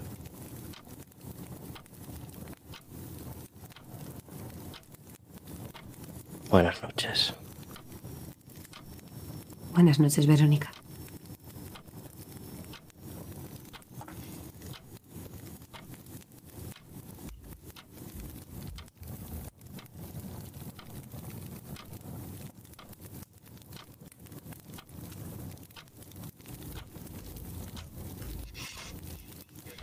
Estoy acabando. Estoy acabando el vaso de whisky. Sentado mirando a ese espejo. Sí, ¿No vienes a la cama? creo que voy a quedarme un rato más despierto. Adelántate. Debes de estar cansada.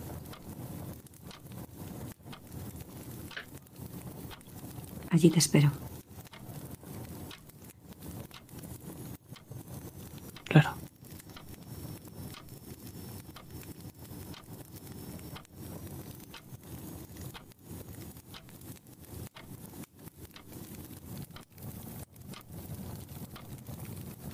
Te miro a través del reflejo, Vera.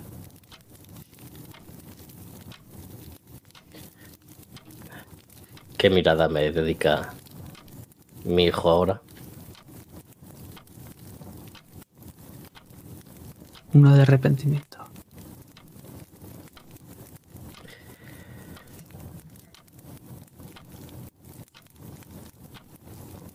Pues es poético que nos miremos a través de un espejo. Te devuelvo una mirada.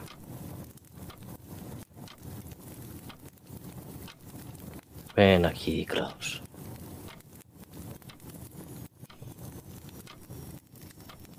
Me levanto.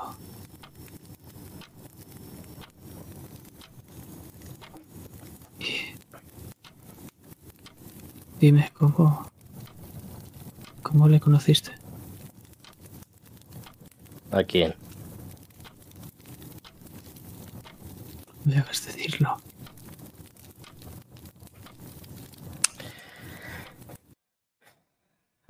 Pues. Fue antes que a tu padre. Era. Era vecino nuestro.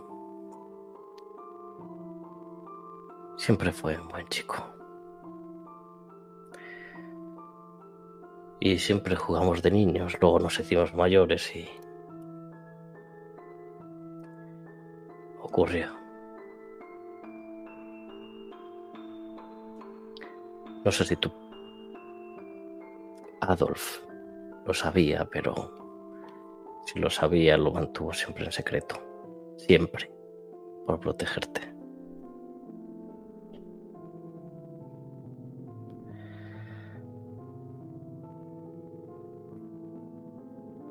¿Tienes algún secreto más?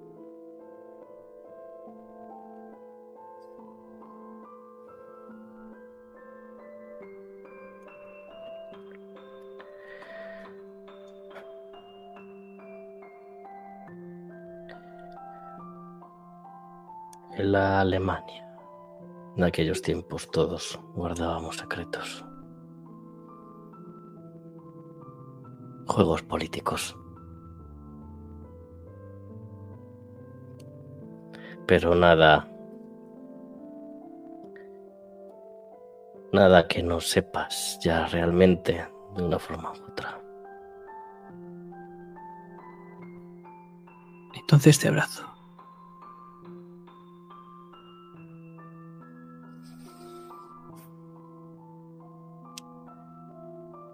No te puedo perdonar.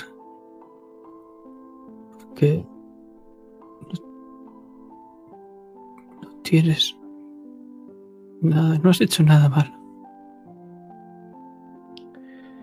Yo soy quien debo disculparme. Solo pensar en lo que he hecho. Solo puede pasarme por la cabeza que no hiciese lo mismo con Silvia. Lo que lo hiciese yo y...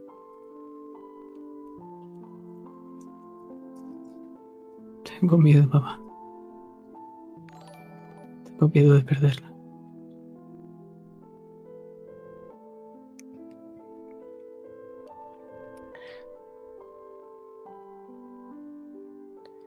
Tu peor enemigo eres tú mismo, hijo.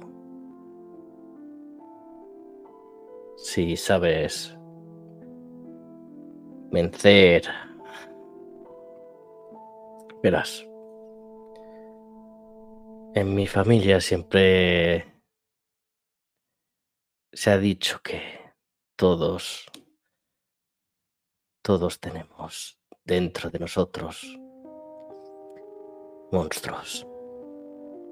Y los monstruos existen.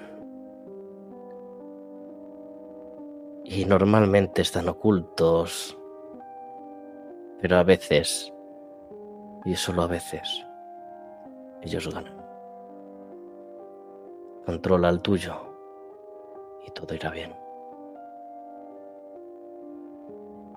Sabes que no puedo hacerlo solo. Yo te ayudaré. Como siempre he hecho. Soy tu madre. Y te vuelvo a abrazar. Gracias, mamá.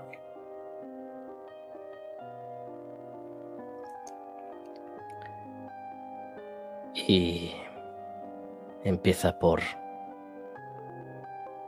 estar más encima de, de tu mujer. Su estado está cada vez peor. No creo que pase mucho tiempo hasta que, bueno, ya sabes. Claro, me esforzaré. Te lo prometo. Cuando vayas a hacer algo, piensa tres segundos si es lo correcto.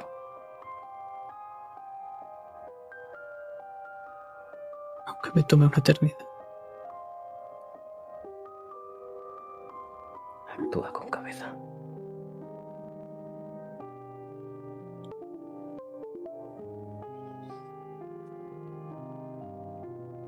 Y vemos cómo voy andando lentamente. Y me pongo frente a la puerta con esa mirada triste.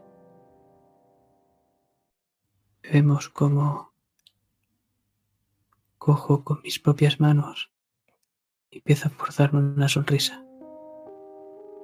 Después de un par de segundos, abro la puerta.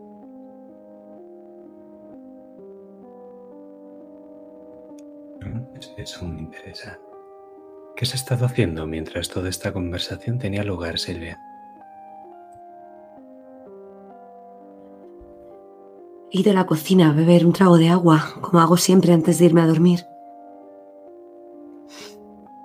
Klaus me habrá visto encaminarme hacia allá antes de ir al dormitorio. Pero hoy no solo he dado ese sorbo de agua. La piedra en la ventana, esa que horas antes ha impactado con la de mi habitación. Y he cogido una de las velas. La he apagado y aún notando la cera caliente derretida quemando mi mano, la he escondido en uno de mis bolsillos. junto a una caja de cerillas. He vuelto a salir por ese descansillo para cruzar por el pasillo y dar esos dos, subir esos dos escalones. Mirado a la ventana y al reloj, suplicando que llegue el amanecer. Y los he visto fundidos en ese abrazo. Por un segundo me, me he sentido tentada a unirme a ellos. Pero es demasiado tarde. Ido a mi habitación y me he metido en la cama, Y al lado de está. la ventana. Ahí está. Encima de la almohada. Es el informe. Con el sello de las SS y la firma temblorosa de Adolf Eichmann. Es el informe. Ilustres miembros de la conferencia de Banshee.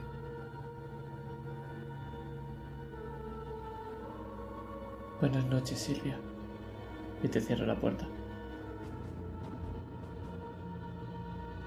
Y nos vamos, ¿eh?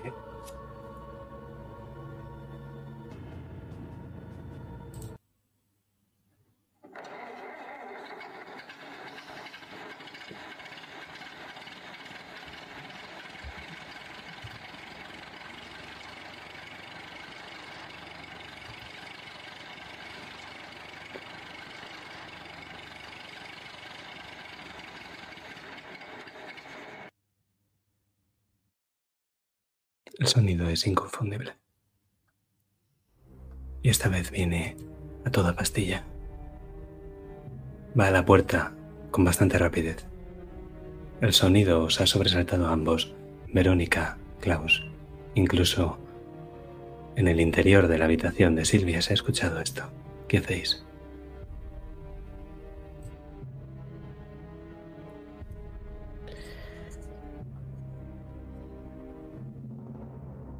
¿Quién es exactamente? ¿Es el comisario Abelardo? ¿Quién va a ser? Me dirijo a la puerta. Los tenemos.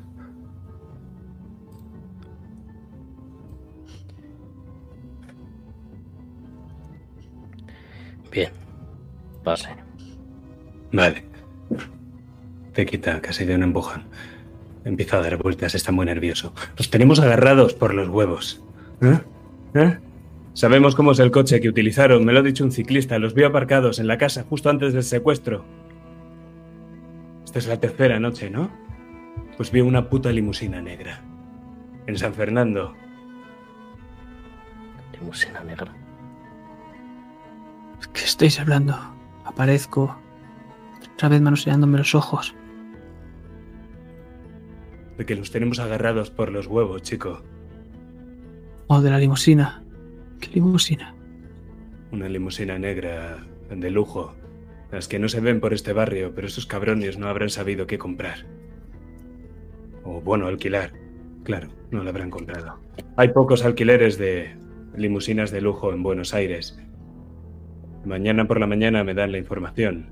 Iré uno por uno preguntando por esos judíos. Cuando lo sepamos tendremos un nombre y una dirección.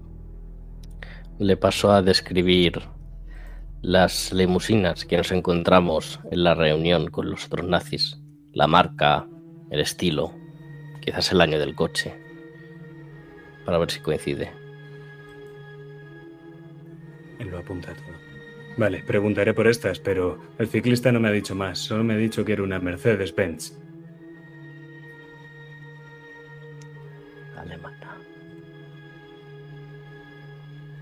Bien, Las fabrican aquí, creo. sí. En la fábrica del doctor Mengele. Vale. No ha podido ser. Es imposible.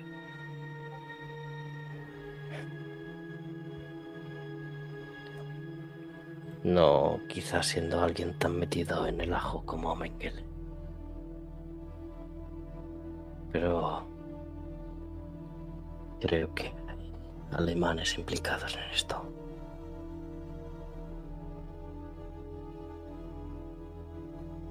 Empieza a apretar los dientes. Hostia puta. ¿Y el resto? Esto les interesa, es su padre. Me ves que se la cabeza desde el pasillo. Y estoy escuchando todo, lo ves tú, Verónica. Sabes que me estoy enterando de todo porque estoy con la cabeza metida así. Él no se ha dado cuenta. Se lo comunicaremos después. Vale. Pues una cosa. Los tenemos muy cerca. ¿Queréis que avisemos a la policía?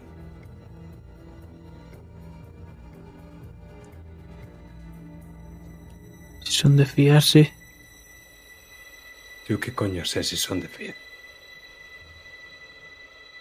¿acaso no tienes contactos? Sí. Pero no sé si son de fiar. Menudo comisario de mierda eres entonces. ¿Quieres que te meta una puta paliza, gilipollas? Ya vale. Podrías intentar. Estoy aquí dejándome el lomo para rescatar a tu puto papaito el nazi. Poco de respeto. Comisario, ¿hasta qué punto crees que nos beneficia avisar a la policía? Pueden ir más rápido que yo. O pueden dar el chivatazo y que todo esto sea en vano. Yo qué coño sé. Pero yo soy solo uno.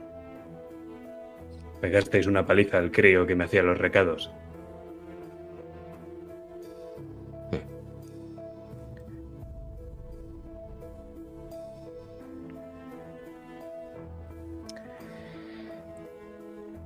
Bien, si crees que nos puede ayudar,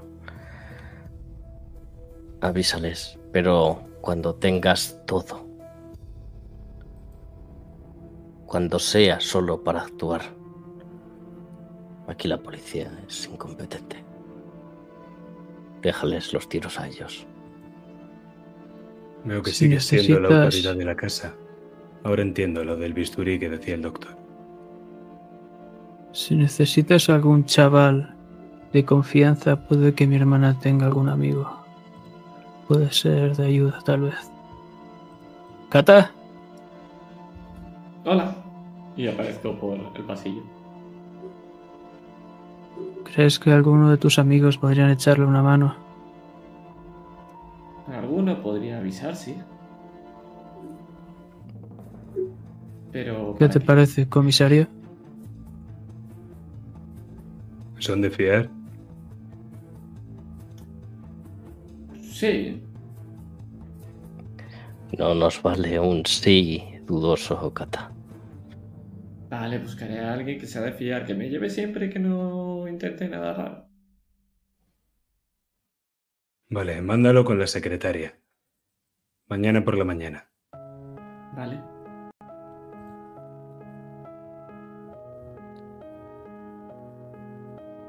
Pero estamos escuchando un piano. Se ha colado en esta escena. Y no viene de ahora. Viene del pasado.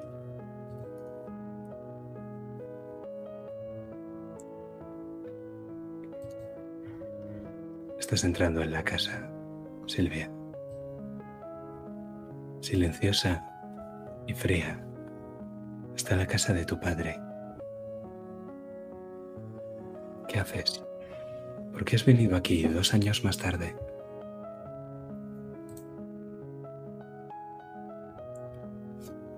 He venido porque voy a venderla. He venido a recoger sus cosas, las mías, que queden aquí. Mi trabajo como enfermera, de Klaus en el taller. Falta más dinero que ese para criar gemelos.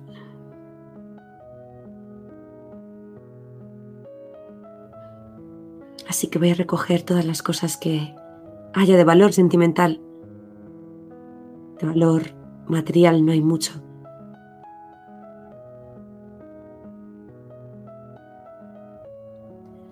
Y voy a mi- habitación de niña. Y veo mi muñeca favorita. A la que jugaba a curar. A la que ataba vendas. una foto de mis padres y su despacho.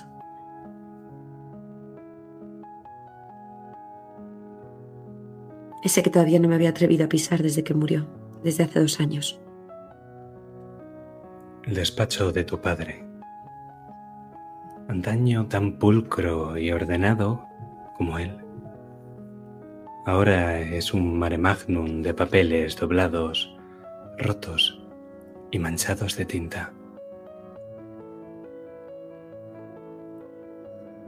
No sabes por qué está así, Silvia.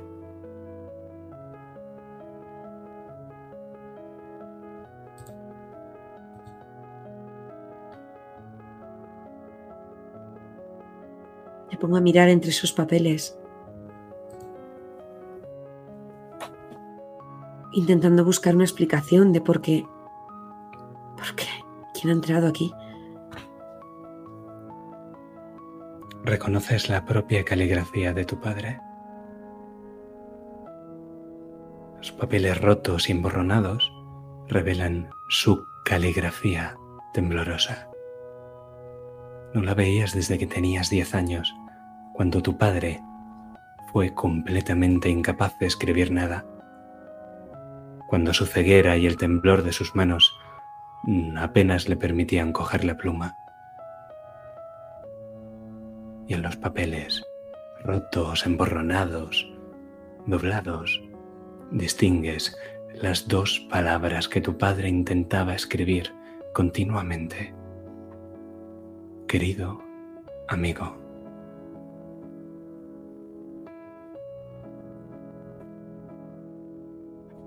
No quería usar tu ayuda, sea lo que sea que llevó a tu padre a escribir esto, a intentarlo al menos lo hizo, lo hizo solo. ¿Por qué lo haría?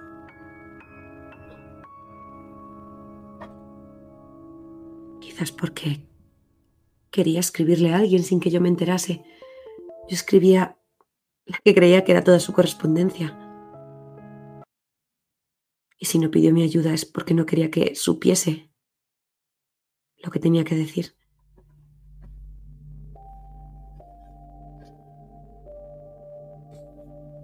¿Qué haces, Silvia?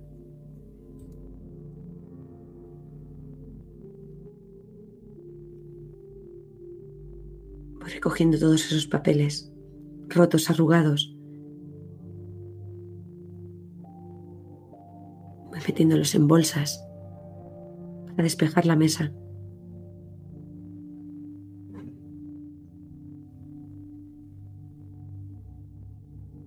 Hasta que lo encuentres la carta, la única, la única que no está escrita con la letra de tu padre.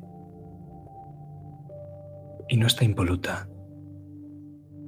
Casi te puedes imaginar a tu padre cogiendo el abrecartas, abriendo el sobre y casi rompiéndola en dos. Y puedes notar cómo hay lágrimas sobre el papel. Tú no la leíste. Así que si tú no lo hiciste, ¿cómo pudo haberse enterado tu padre de su contenido?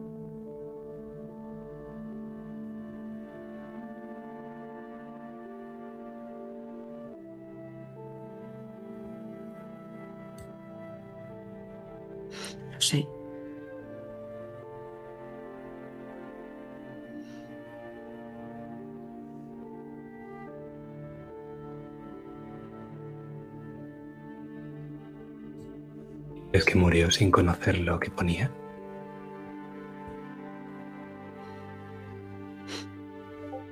No. No creo.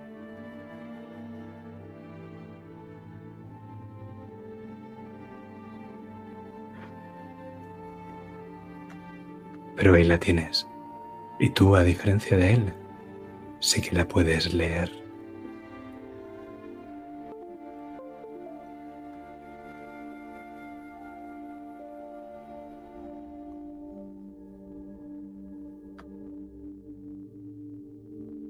Lo haces.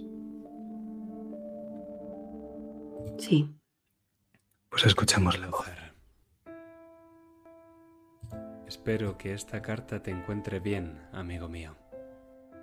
Mi alegría al ver tu carta fue enorme, si bien tus palabras ensombrecen mi ánimo. No es mi intención dudar de ti, viejo amigo, pero tienes que dejar de perseguir a los fantasmas del pasado. Lo que ambos vivimos en Dachau fue terrible, y como las tuyas, no creas que mis pesadillas han desaparecido.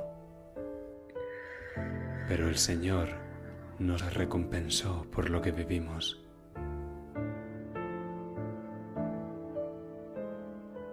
Sé que ellos te arrebataron la vista, pero Martha logró salvarte la vida.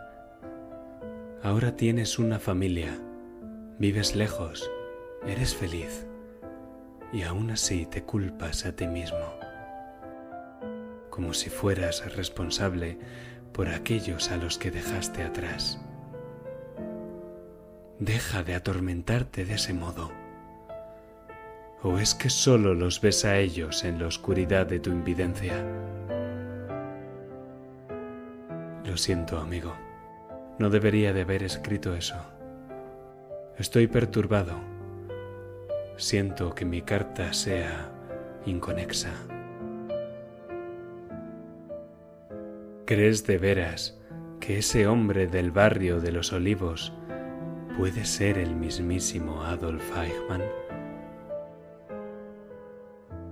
Por mucho que sea el respeto que te tengan Lozar, será difícil que mis camaradas crean a un hombre ciego. Sin embargo, si crees de verdad haberlo reconocido. Si estás en lo cierto, puede que esta sea la única oportunidad que tengamos para hacer justicia. Seis millones. Seis millones, Lozar. Hablaré con mis conocidos en Colonia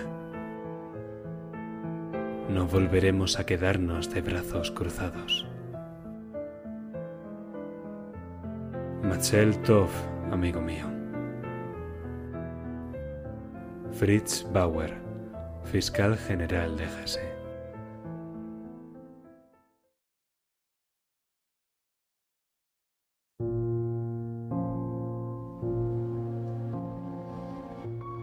Y la carta acaba y creo que sabes perfectamente lo que significa Silvia.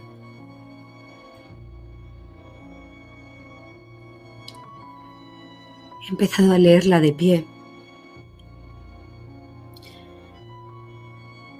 A mitad de la lectura las piernas y las manos han empezado a temblarme.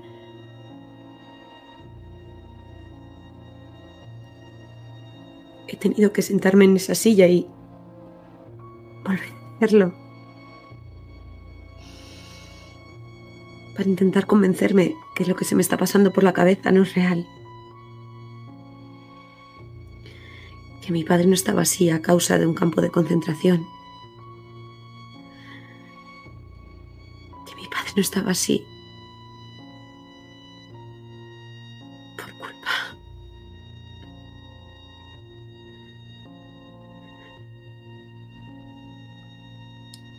me apretó muy fuerte la barriga. Muy fuerte con esa carta arrugada entre mis manos llorando.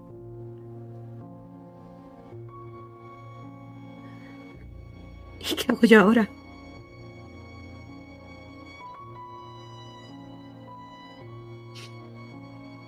¿Y a dónde voy?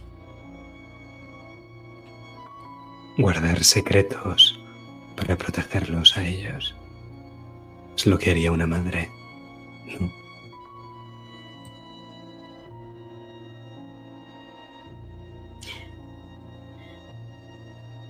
Y es lo que voy a hacer.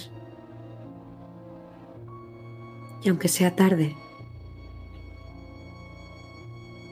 haré caso de lo que me dijo mi padre. ¿O no? No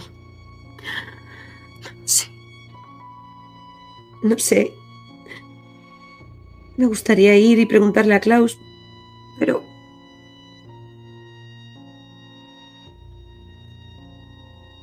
Pero Adolf... Adolf es un buen hombre. Conmigo se ha portado muy bien.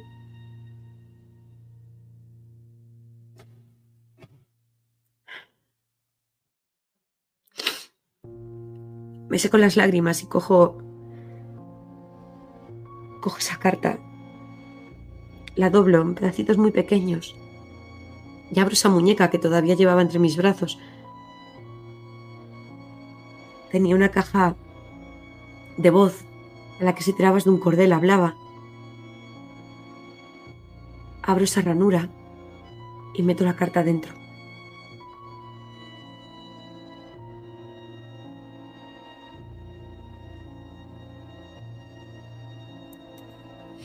Me quedo un rato más allí en su despacho, pero no coloco ningún papel más. Me acurruco en la silla, pensando en por qué mi padre no me contó esto antes. Qué hiciste con esa muñeca? Me la llevé a mi casa. A mi hogar, al de mi familia. Claro. Pero ahora estás con ellos. O estás en la habitación tú sola. Escuchas la voz del comisario Abelardo. ¿Qué haces? Salgo. Miro la ventana para ver si falta mucho para el amanecer y miro esos papeles que Cata me ha dejado encima de la cama, que no sé en qué momento los habrá sacado de la chaqueta del periodista.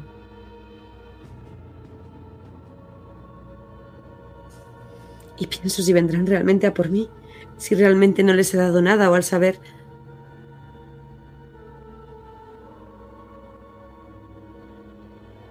No lo sé, no sé qué hacer.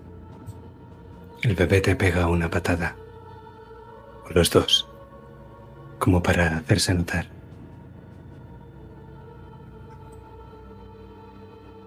Me agacho. Me agacho para intentar sujetar los gritos, el dolor.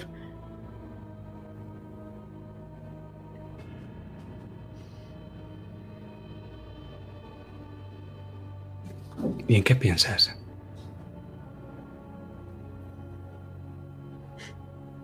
Pienso en salir de aquí.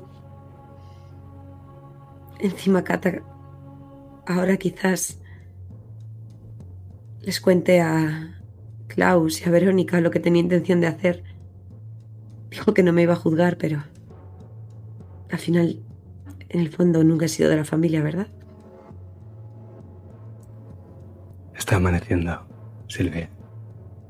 ¿Qué haces? Yo lo voy a intentar. Voy a ir a la cocina y voy a encender la vela en la ventana.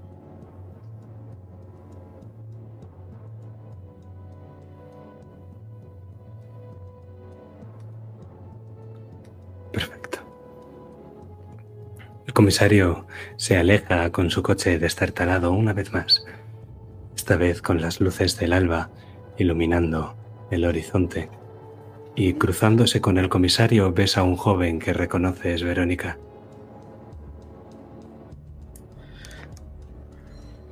Miro em, a los alrededores del salón. ¿Hay alguien más por aquí? ¿O ya estoy sola? Pues de momento Silvia, si no quiere ser percibida, me va a hacer una tirada de sigilo y los demás están en su derecho de decirlo.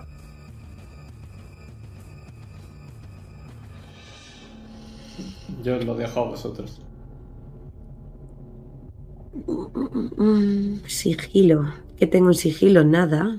Oh, pues, Yo me imagino a Silvia con ese cacho bombo. Gasto karma, pero ¿con qué? No te metes donde no te llaman. También lleva razón. pues gasto karma. Vale, tuyo. Te lo voy a quitar, ¿eh? No te lo he forzado. Quítamelo, quítamelo si tenía seis. Todo el karma que haga falta hoy, vamos. Klaus, Cata, ¿dónde estáis? Pero si os digo que no vais a ver a Silvia entrando en la cocina.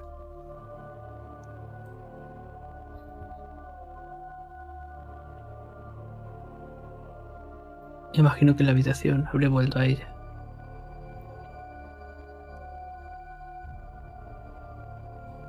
Y te la encuentras vacía.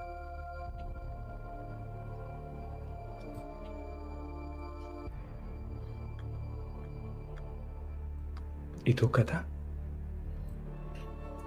Yo estoy en mi habitación dándole vueltas a lo que he leído de ese papel. He intentado dormir, pero no puedo. Y veo la luz de el amanecer por la ventana.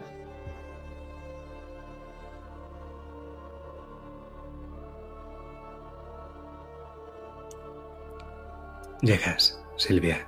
El salón está despejado, no hay ni rastro de Klaus ni de Kata, la puerta está abierta. Y puedes ver por la ventana cómo Verónica recibe un sobre. ¿O no? ¿Qué es lo que hace? Ves cómo se queda mirando a la ventana y lentamente se dirige al pasillo. Se queda mirando un rato. No sé si está haciendo lo que, lo que se ve por la ventana, imagino que no. Y se desplaza a la habitación, a su habitación. Está despejado.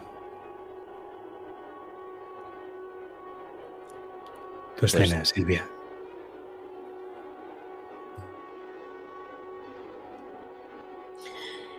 He encendido la vela y la he dejado en la cocina y en la ventana. Estoy esperando a que ocurra. Me iban a sacar de aquí, pero no sé cómo, ni por dónde. Encima amaneciendo. No sé qué es lo que va a pasar. Pasa que esta escena es una escena de día. Y pasa que esa piedrecita que habías dejado para poder salir ya no está. La puerta está abierta.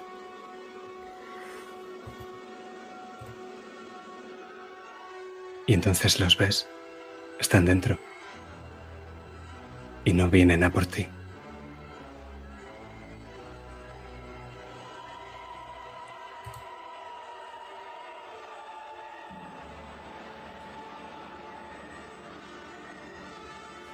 Vámonos. Dime rápido qué piensas. ¿Los veo con malas intenciones? O sea, con... Uh, los ves por el rabillo del ojo. Llevan armas. Los sombreros bien calados.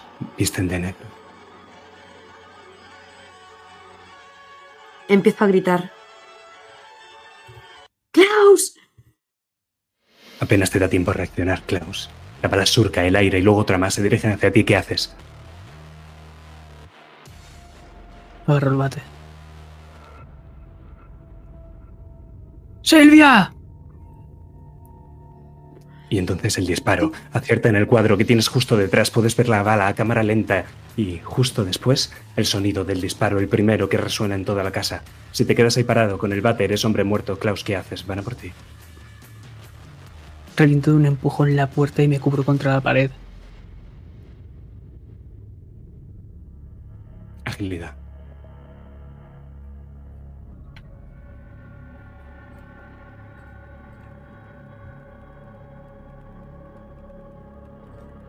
Gasto experiencia para pelea sucia. Llevo un bate de béisbol, creo que es bastante sucio. De acuerdo.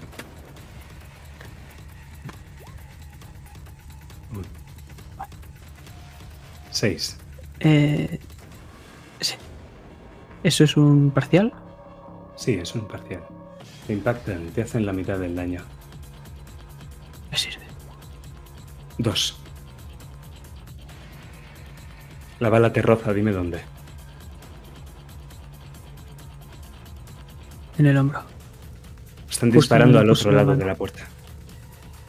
Y la bala justo te roza en el hombro y vemos cómo la sangre salta. Y...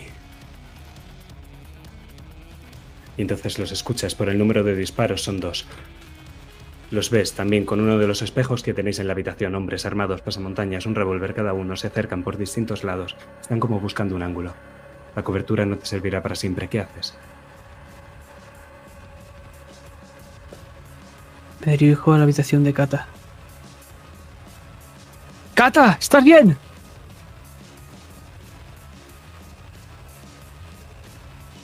Buena pregunta, Kata. ¿Dónde estás? en principio estaré en la habitación, claro, pero ¿desde cuándo me La he Nancy Ninja. O sea, Pregunta, ¿desde cuándo me he enterado todo lo que ocurre para saber si he hecho algo o no? Son tres segundos. Tres segundos es lo que ha durado toda esta escena, todo este combate. Escuchas un disparo, tres segundos después, ¿qué haces? Eh, lo primero que hago es esconderme debajo de la cama. Creo que la primera cosa que hagan al abrir es que yo no estoy ahí. Dejo la ventana abierta y me escondo debajo de la cama como que he huido. No parece que vayan a por ti. Y de hecho el que ves atravesando la puerta, su puerta y luego la de tu habitación es tu hermano, Klaus, que grita tu nombre. Vale, no van a por mí. Vale, pues voy a intentar distraerles, al contrario. Si sé que no van a por mí, algo. Voy a intentar colarme por detrás. Si sé que se van a pasar, voy a colarme por detrás. Es decir, quiero esperar a que todos estén y yo esté detrás mío. No sé si me explico. De momento no parece que os sigan, están abriendo fuego a distancia y están cercando a Klaus. Al Klaus acercarse, van a ir desde, desde fuera, pero las paredes son una mierda, entonces lo que están haciendo es disparar a través de las puertas. Están haciendo una lluvia de fuego. Es casi como Yo si quisieran un fuego de cobertura. Vale. Oh, espérate, luego vamos contigo.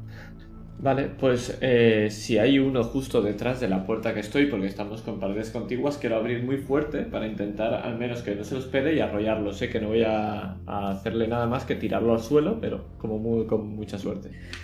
Perfecto, tira fuerza. Vamos a ello. Fuerza sería fortaleza, ¿no? Realmente. Sí. Sí, vale. Pero porque tengo bonito más uno. Vamos a ello. ¡Uf!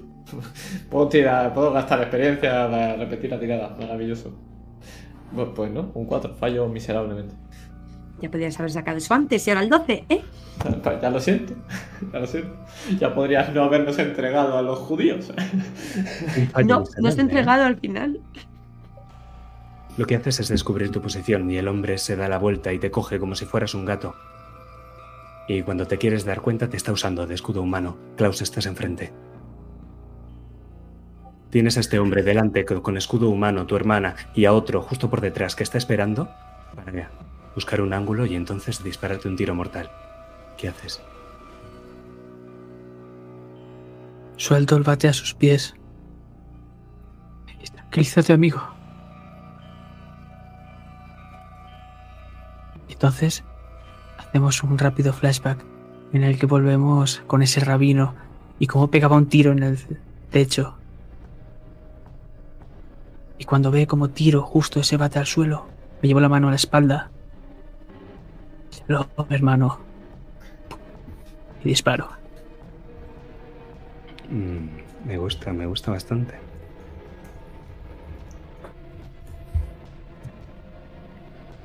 Vale. Tires con un más uno, el que tendrías por manipulación, que es un poco lo que entiendo que estás haciendo. Así que hazme, hazme una tirada. Si tienes éxito, morirá. Es tan fácil como eso. Voy a repetir un con fallo, experiencia. Le darás a Catherine. No, por favor, que tengo tres de experiencia, de vida. Ahora, ahora mismo tengo un fallo, ¿no? Sí. Esto me suena a gloria. Oh, no. Tiro. Ah, Diez. Descríbeme cómo muere. Pues vemos mi cara de asustado. Y cómo tiro el bate. Por primera vez mi hermana ve miedo en mis ojos. Y cómo me cambia la expresión cuando escupo esas balas. Ves cómo ya nadie te coge y tienes tu oreja derecha llena de sangre. Coge el bate, busca mamá y lárgate de aquí. ¿Me has entendido? Te siento muy asustada. Pero nos vamos de aquí, porque te voy a decir una cosa, Klaus, que es que en todo este barullo, justo cuando has pegado el disparo, ya no ves al hombre que estaba intentando flanquearte. Porque ¿y si te digo que tampoco van a por ti?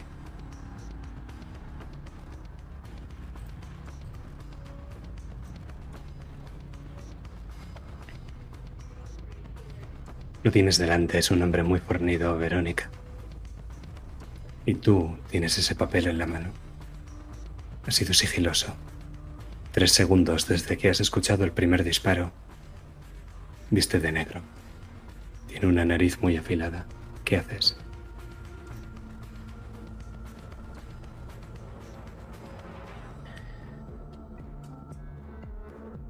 Intento echarme para atrás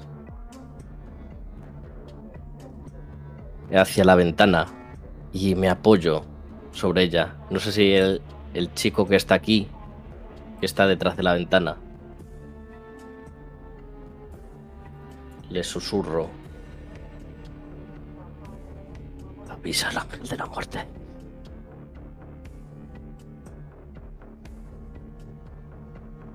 Me gusta. El chico echa a correr. Pero mientras lo haces y apenas desvías la mirada de él un milímetro, él se abalanza contra ti. Tírame destreza o agilidad, en función de cómo quieras librarte de esta mole que está dispuesta a apresarte. Pues...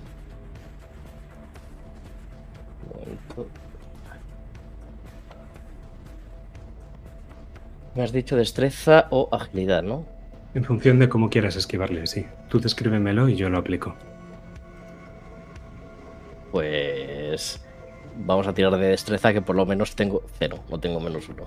No, no, tú descríbemelo ¿eh? y yo aplico. Ay. Pues... Si se va a balanzar sobre mí,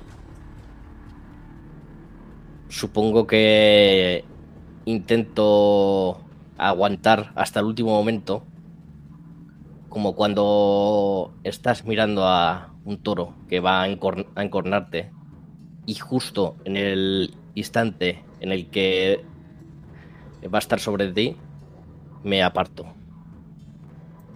Tira por manipulación, entonces. Tienes un 2.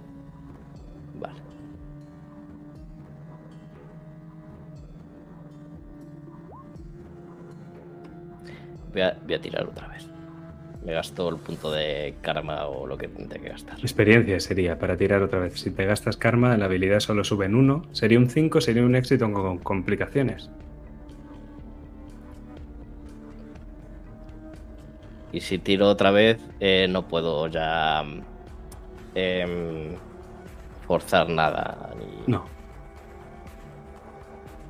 No sé si confiar en mi suerte que, que tiende a ser pésima, pero bueno, bueno, vamos a tirar una de, de experiencia. Éxito. Ujú. Lo esquivas, dime. Creo que se va a chocar contra la ventana, ¿no? Eh, mi idea es que salga por la ventana. Que se caiga por la ventana.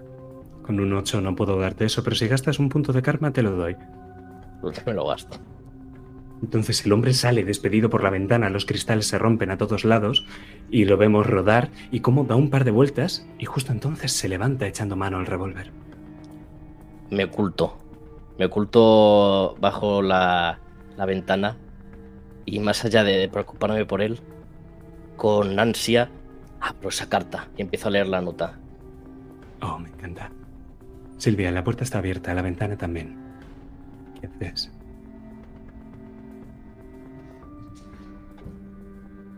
He visto cómo han disparado a Klaus. Cómo lo han acribillado. Así que al ver que no han ido a por él, eh, quiero buscar a Klaus y ver cómo está. Eh, escuchas a Pera empezar a gritar eh, a sus hijos, pidiéndoles ayuda. Y la ves leyendo la carta. Una carta que reconoces, Silvia. Solo la está leyendo ella. De momento.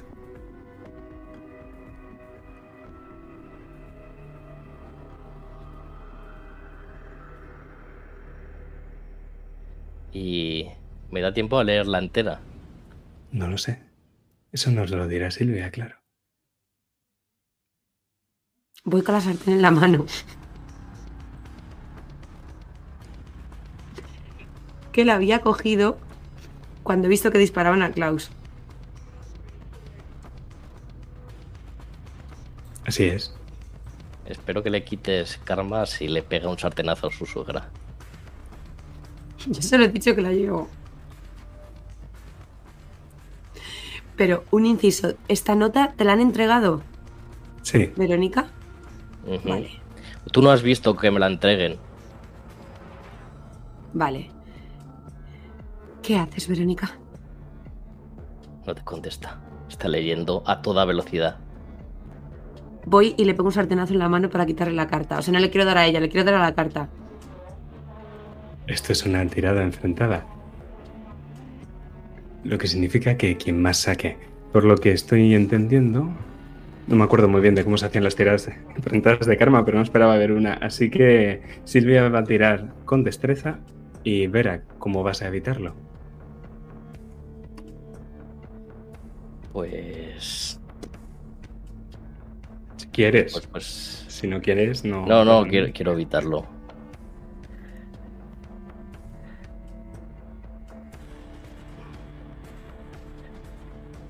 Bueno, yo voy tirando.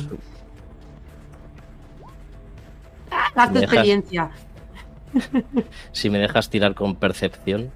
O si me dejas tirar con. con astucia o inteligencia para Eh, leer la carta, aunque me pegue el sartenazo. Si quieres leer la carta, La quiero la leer, leerás, pero te pegará el chartenazo. ¿Te parece? aunque me lo pegue. El objetivo es leerla. De acuerdo. Pues tira. No, la lees. Me parece bien. Y entonces justo te Pero pega que tire, que tire, que tire a ver No. hasta cuándo lee. Esto era una tirada enfrentada. Pegas justo el sartenazo y la sartén se cae al suelo, así como la propia carta. Están ambas en el suelo, sartén y carta, a la misma distancia la una de la otra. ¿Qué hacéis? Prendo una cerilla y la tiro corriendo encima del papel. Se abalanza sobre ti. Esto es otra tirada enfrentada. Contra ella. estoy enfrentada. A ver, Es que antes me lo he puesto a huevo. Eh,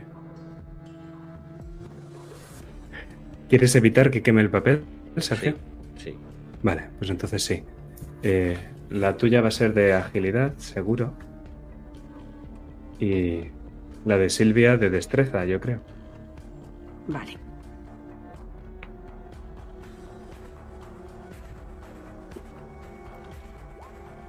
Gasto experiencia, joder.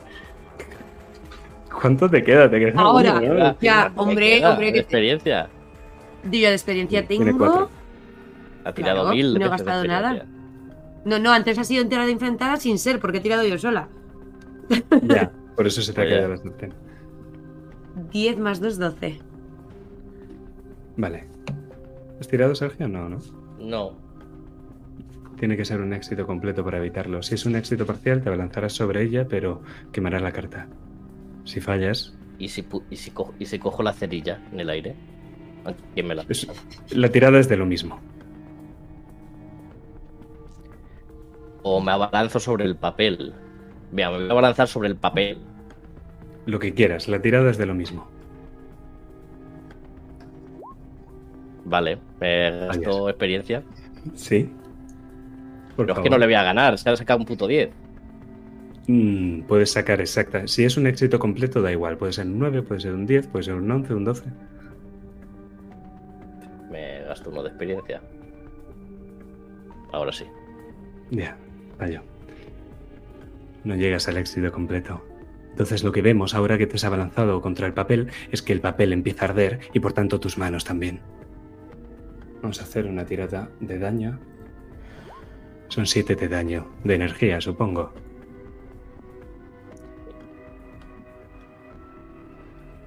Eh, ¿Puedo apagar el fuego de alguna manera? Oh, sí, claro que puedes. Pues Pero- llegamos. Pero nos vamos de ahí, un momento. No mucho más lejos, porque esta casa es realmente pequeña. Pero ahora vuelves a verlo. Klaus está parapetado en un lugar muy, muy, muy parecido a donde estabas tú antes, usando la propia puerta. Llueven un par de disparos. ¿Qué haces? Cojo el arma del muerto y cojo el, al muerto. Lo utilizo de escudo humano y avanzo.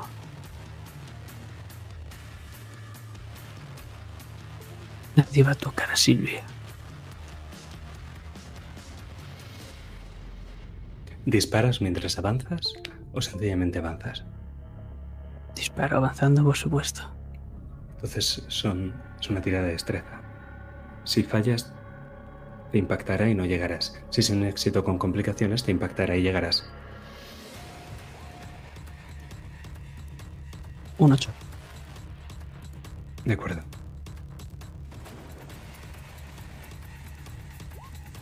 Tres de daño. Llegas hasta él.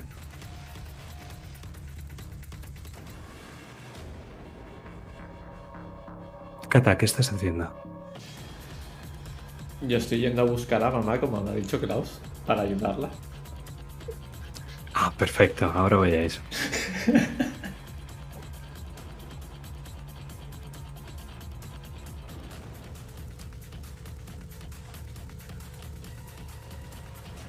Klaus, llegas hasta él, ¿qué haces? Lanzo a su amigo muerto y empiezo a dispararle, haciendo el cargador. Empiezo a salivar como un perro.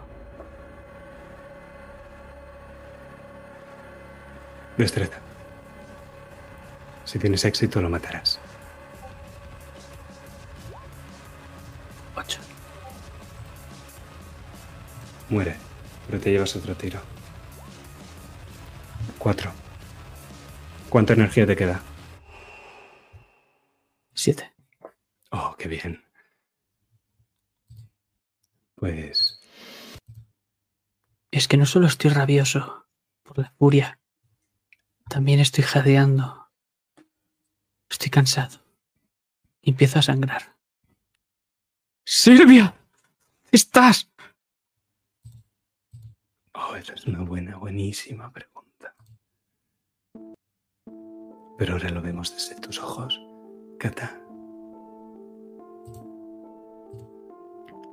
Y ves a tu madre con las manos ardiendo, como hasta hace muy poco estaban las tuyas. Intenta apagar el fuego continuamente. Y ves a Silvia de pie, mirándola.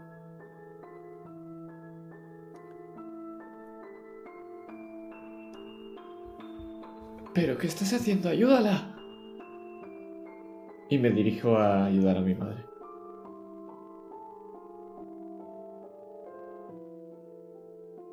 Y lo que podéis ver, Silvia, es a la, a la persona que probablemente más odia. Cómo está intentando arrancarse la ropa, quitándose lo que puede para ayudarla.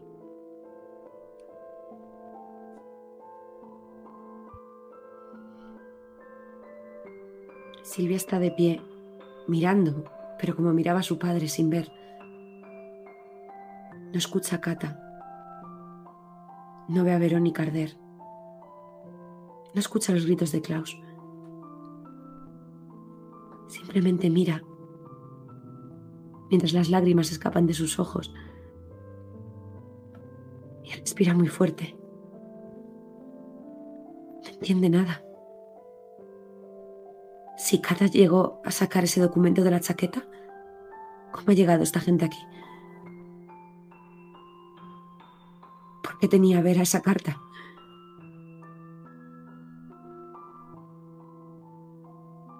Silvia no entiende absolutamente nada.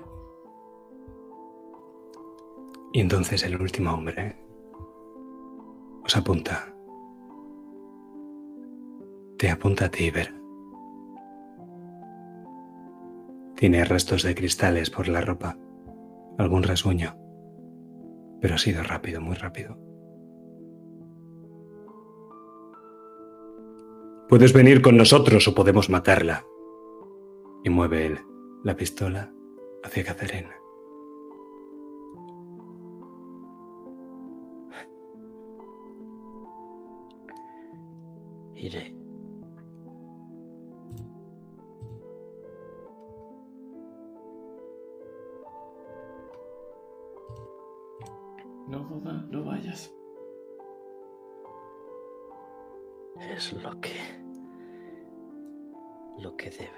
Hacer una madre. Anteponerse a cualquier cosa. Poner su vida por delante. Por sus hijos.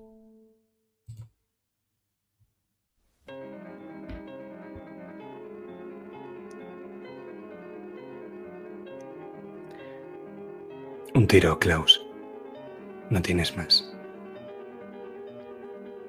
Puedes ver cómo el hombre se acerca a tu madre, le pone la pistola en la sien, pensando que tú tienes que estar fuera de juego. Solo te queda una bala. Si fallas, se la llevarán.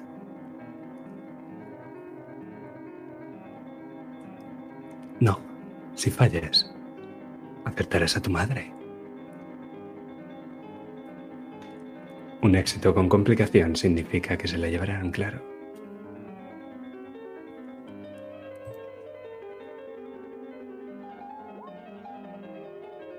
Un 5.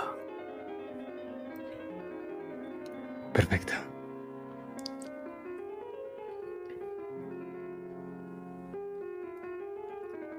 El hombre, justo antes de que salgáis por la puerta, te pone la pistola en la sien. ¿Verá? Dilo.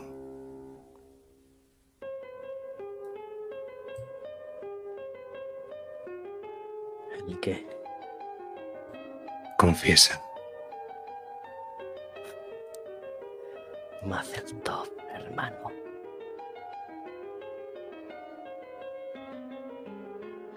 Y entonces el disparo impacta justo en su hombro. Y agarrándote ambos salís de allí. Eh, veo, veo a Klaus. Le puedo gritar. Oh, creo que todo esto está pasando demasiado rápido. Ni tú ni Klaus tenéis voz ahora. Tiene la cata. ¿Qué haces?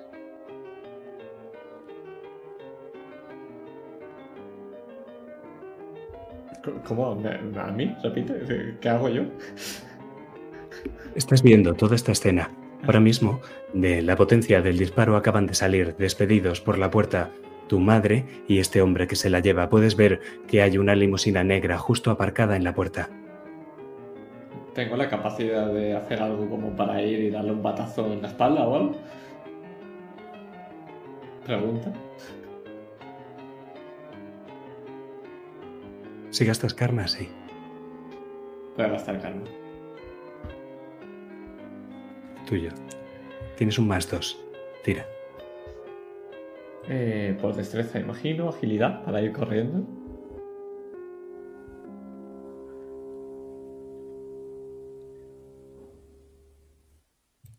Sí, perdón. Me despisto. Vale, serían 4 más 2, 6, más 3, 9.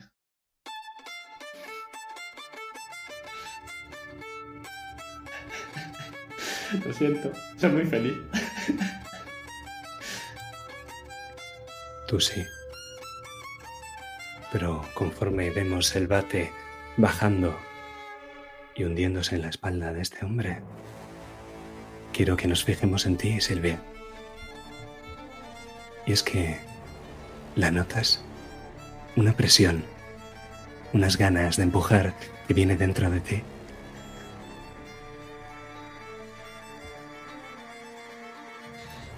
Y noto. Noto como mis piernas se empapan y como si se descorchase una botella que está boca abajo. Se escucha caer. Se escucha como rompo aguas. Eres igualita a tu madre, Silvia. Acabarás como ella.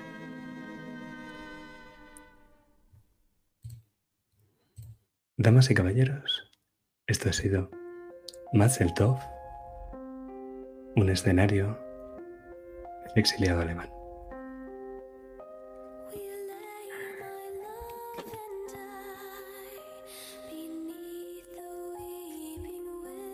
Pues madre mía, ¿no?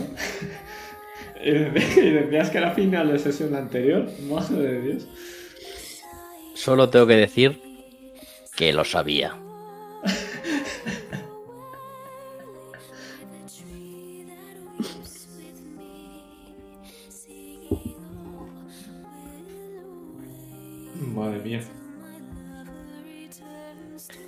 Bien, Silvia? Pues no, porque estoy muy perdida, os lo juro que no entiendo nada. o sea, yo desde que ¿Me me da he ido a acostar y me he encontrado encima de la cama que Cata me había hecho cambiar, me he perdido totalmente. A mí me da que mucha felicidad no vas a ganar esta tampoco. No, a ver, estaba seguro. Yo tenía seguro que no iba a ganar felicidad y que no iba a huir, me he perdido totalmente. O sea, os lo juro de verdad que me me he perdido totalmente, porque si ya esta gente no le da información, no sé si vienen de mi parte, no sé de qué parte vienen. Em, porque si no me llega a dar el cambiazo, puedo pensar que la he liado yo. Pero claro, yo ahora tengo la conciencia tranquila, yo no he hecho nada gracias a Cata. Bueno, no has hecho nada. No he entregado nada. Bueno, bueno, No he, no he entregado nada, no tengo billete de, de ida. bueno. Luego, mm, Verónica no sé cómo ha conseguido que roben mi carta. No entiendo nada. Ahí yo eso Os lo juro que no entiendo nada. Y me he quedado muy fuera de juego porque no entiendo nada. Ha est- ha estado gracioso porque toda la partida parecía que Silvia sabía cosas que el resto no. Y ahora al final como que... Como que, Como que al final no como que sabía no. nada. Os lo juro que estaba súper perdida, o sea, no me he enterado de nada. ¿Por qué Klaus es el que menos puta idea tiene de todo? O sea, no se entera de nada el pobre chaval. Solo coge el bate y pega gente. Mientras Bueno. los demás están ahí con las conspiraciones. Yo tampoco Klaus, mientras de- tengas claro que Silvia te quiere, Bueno, no tienes Claro. que saber nada más. Bueno, Que bueno, podía haber huido y, y me he quedado, porque pensaba que venían a por ti. Si llego a saber que vienen a por mi suegra, salgo por patas, ¿sabes? Claro, es que ese era el. Ese era realmente el conflicto que yo tenía aquí eh, esperando a plantear. Que era el. Vienen a por tu familia. ¿Qué haces? ¿Te quedas o te vas?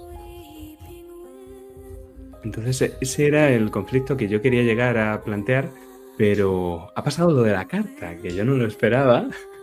Lo de que llegara. Y claro, ya al llegar la carta, eh, la cosa se ha, se ha vuelto distinta.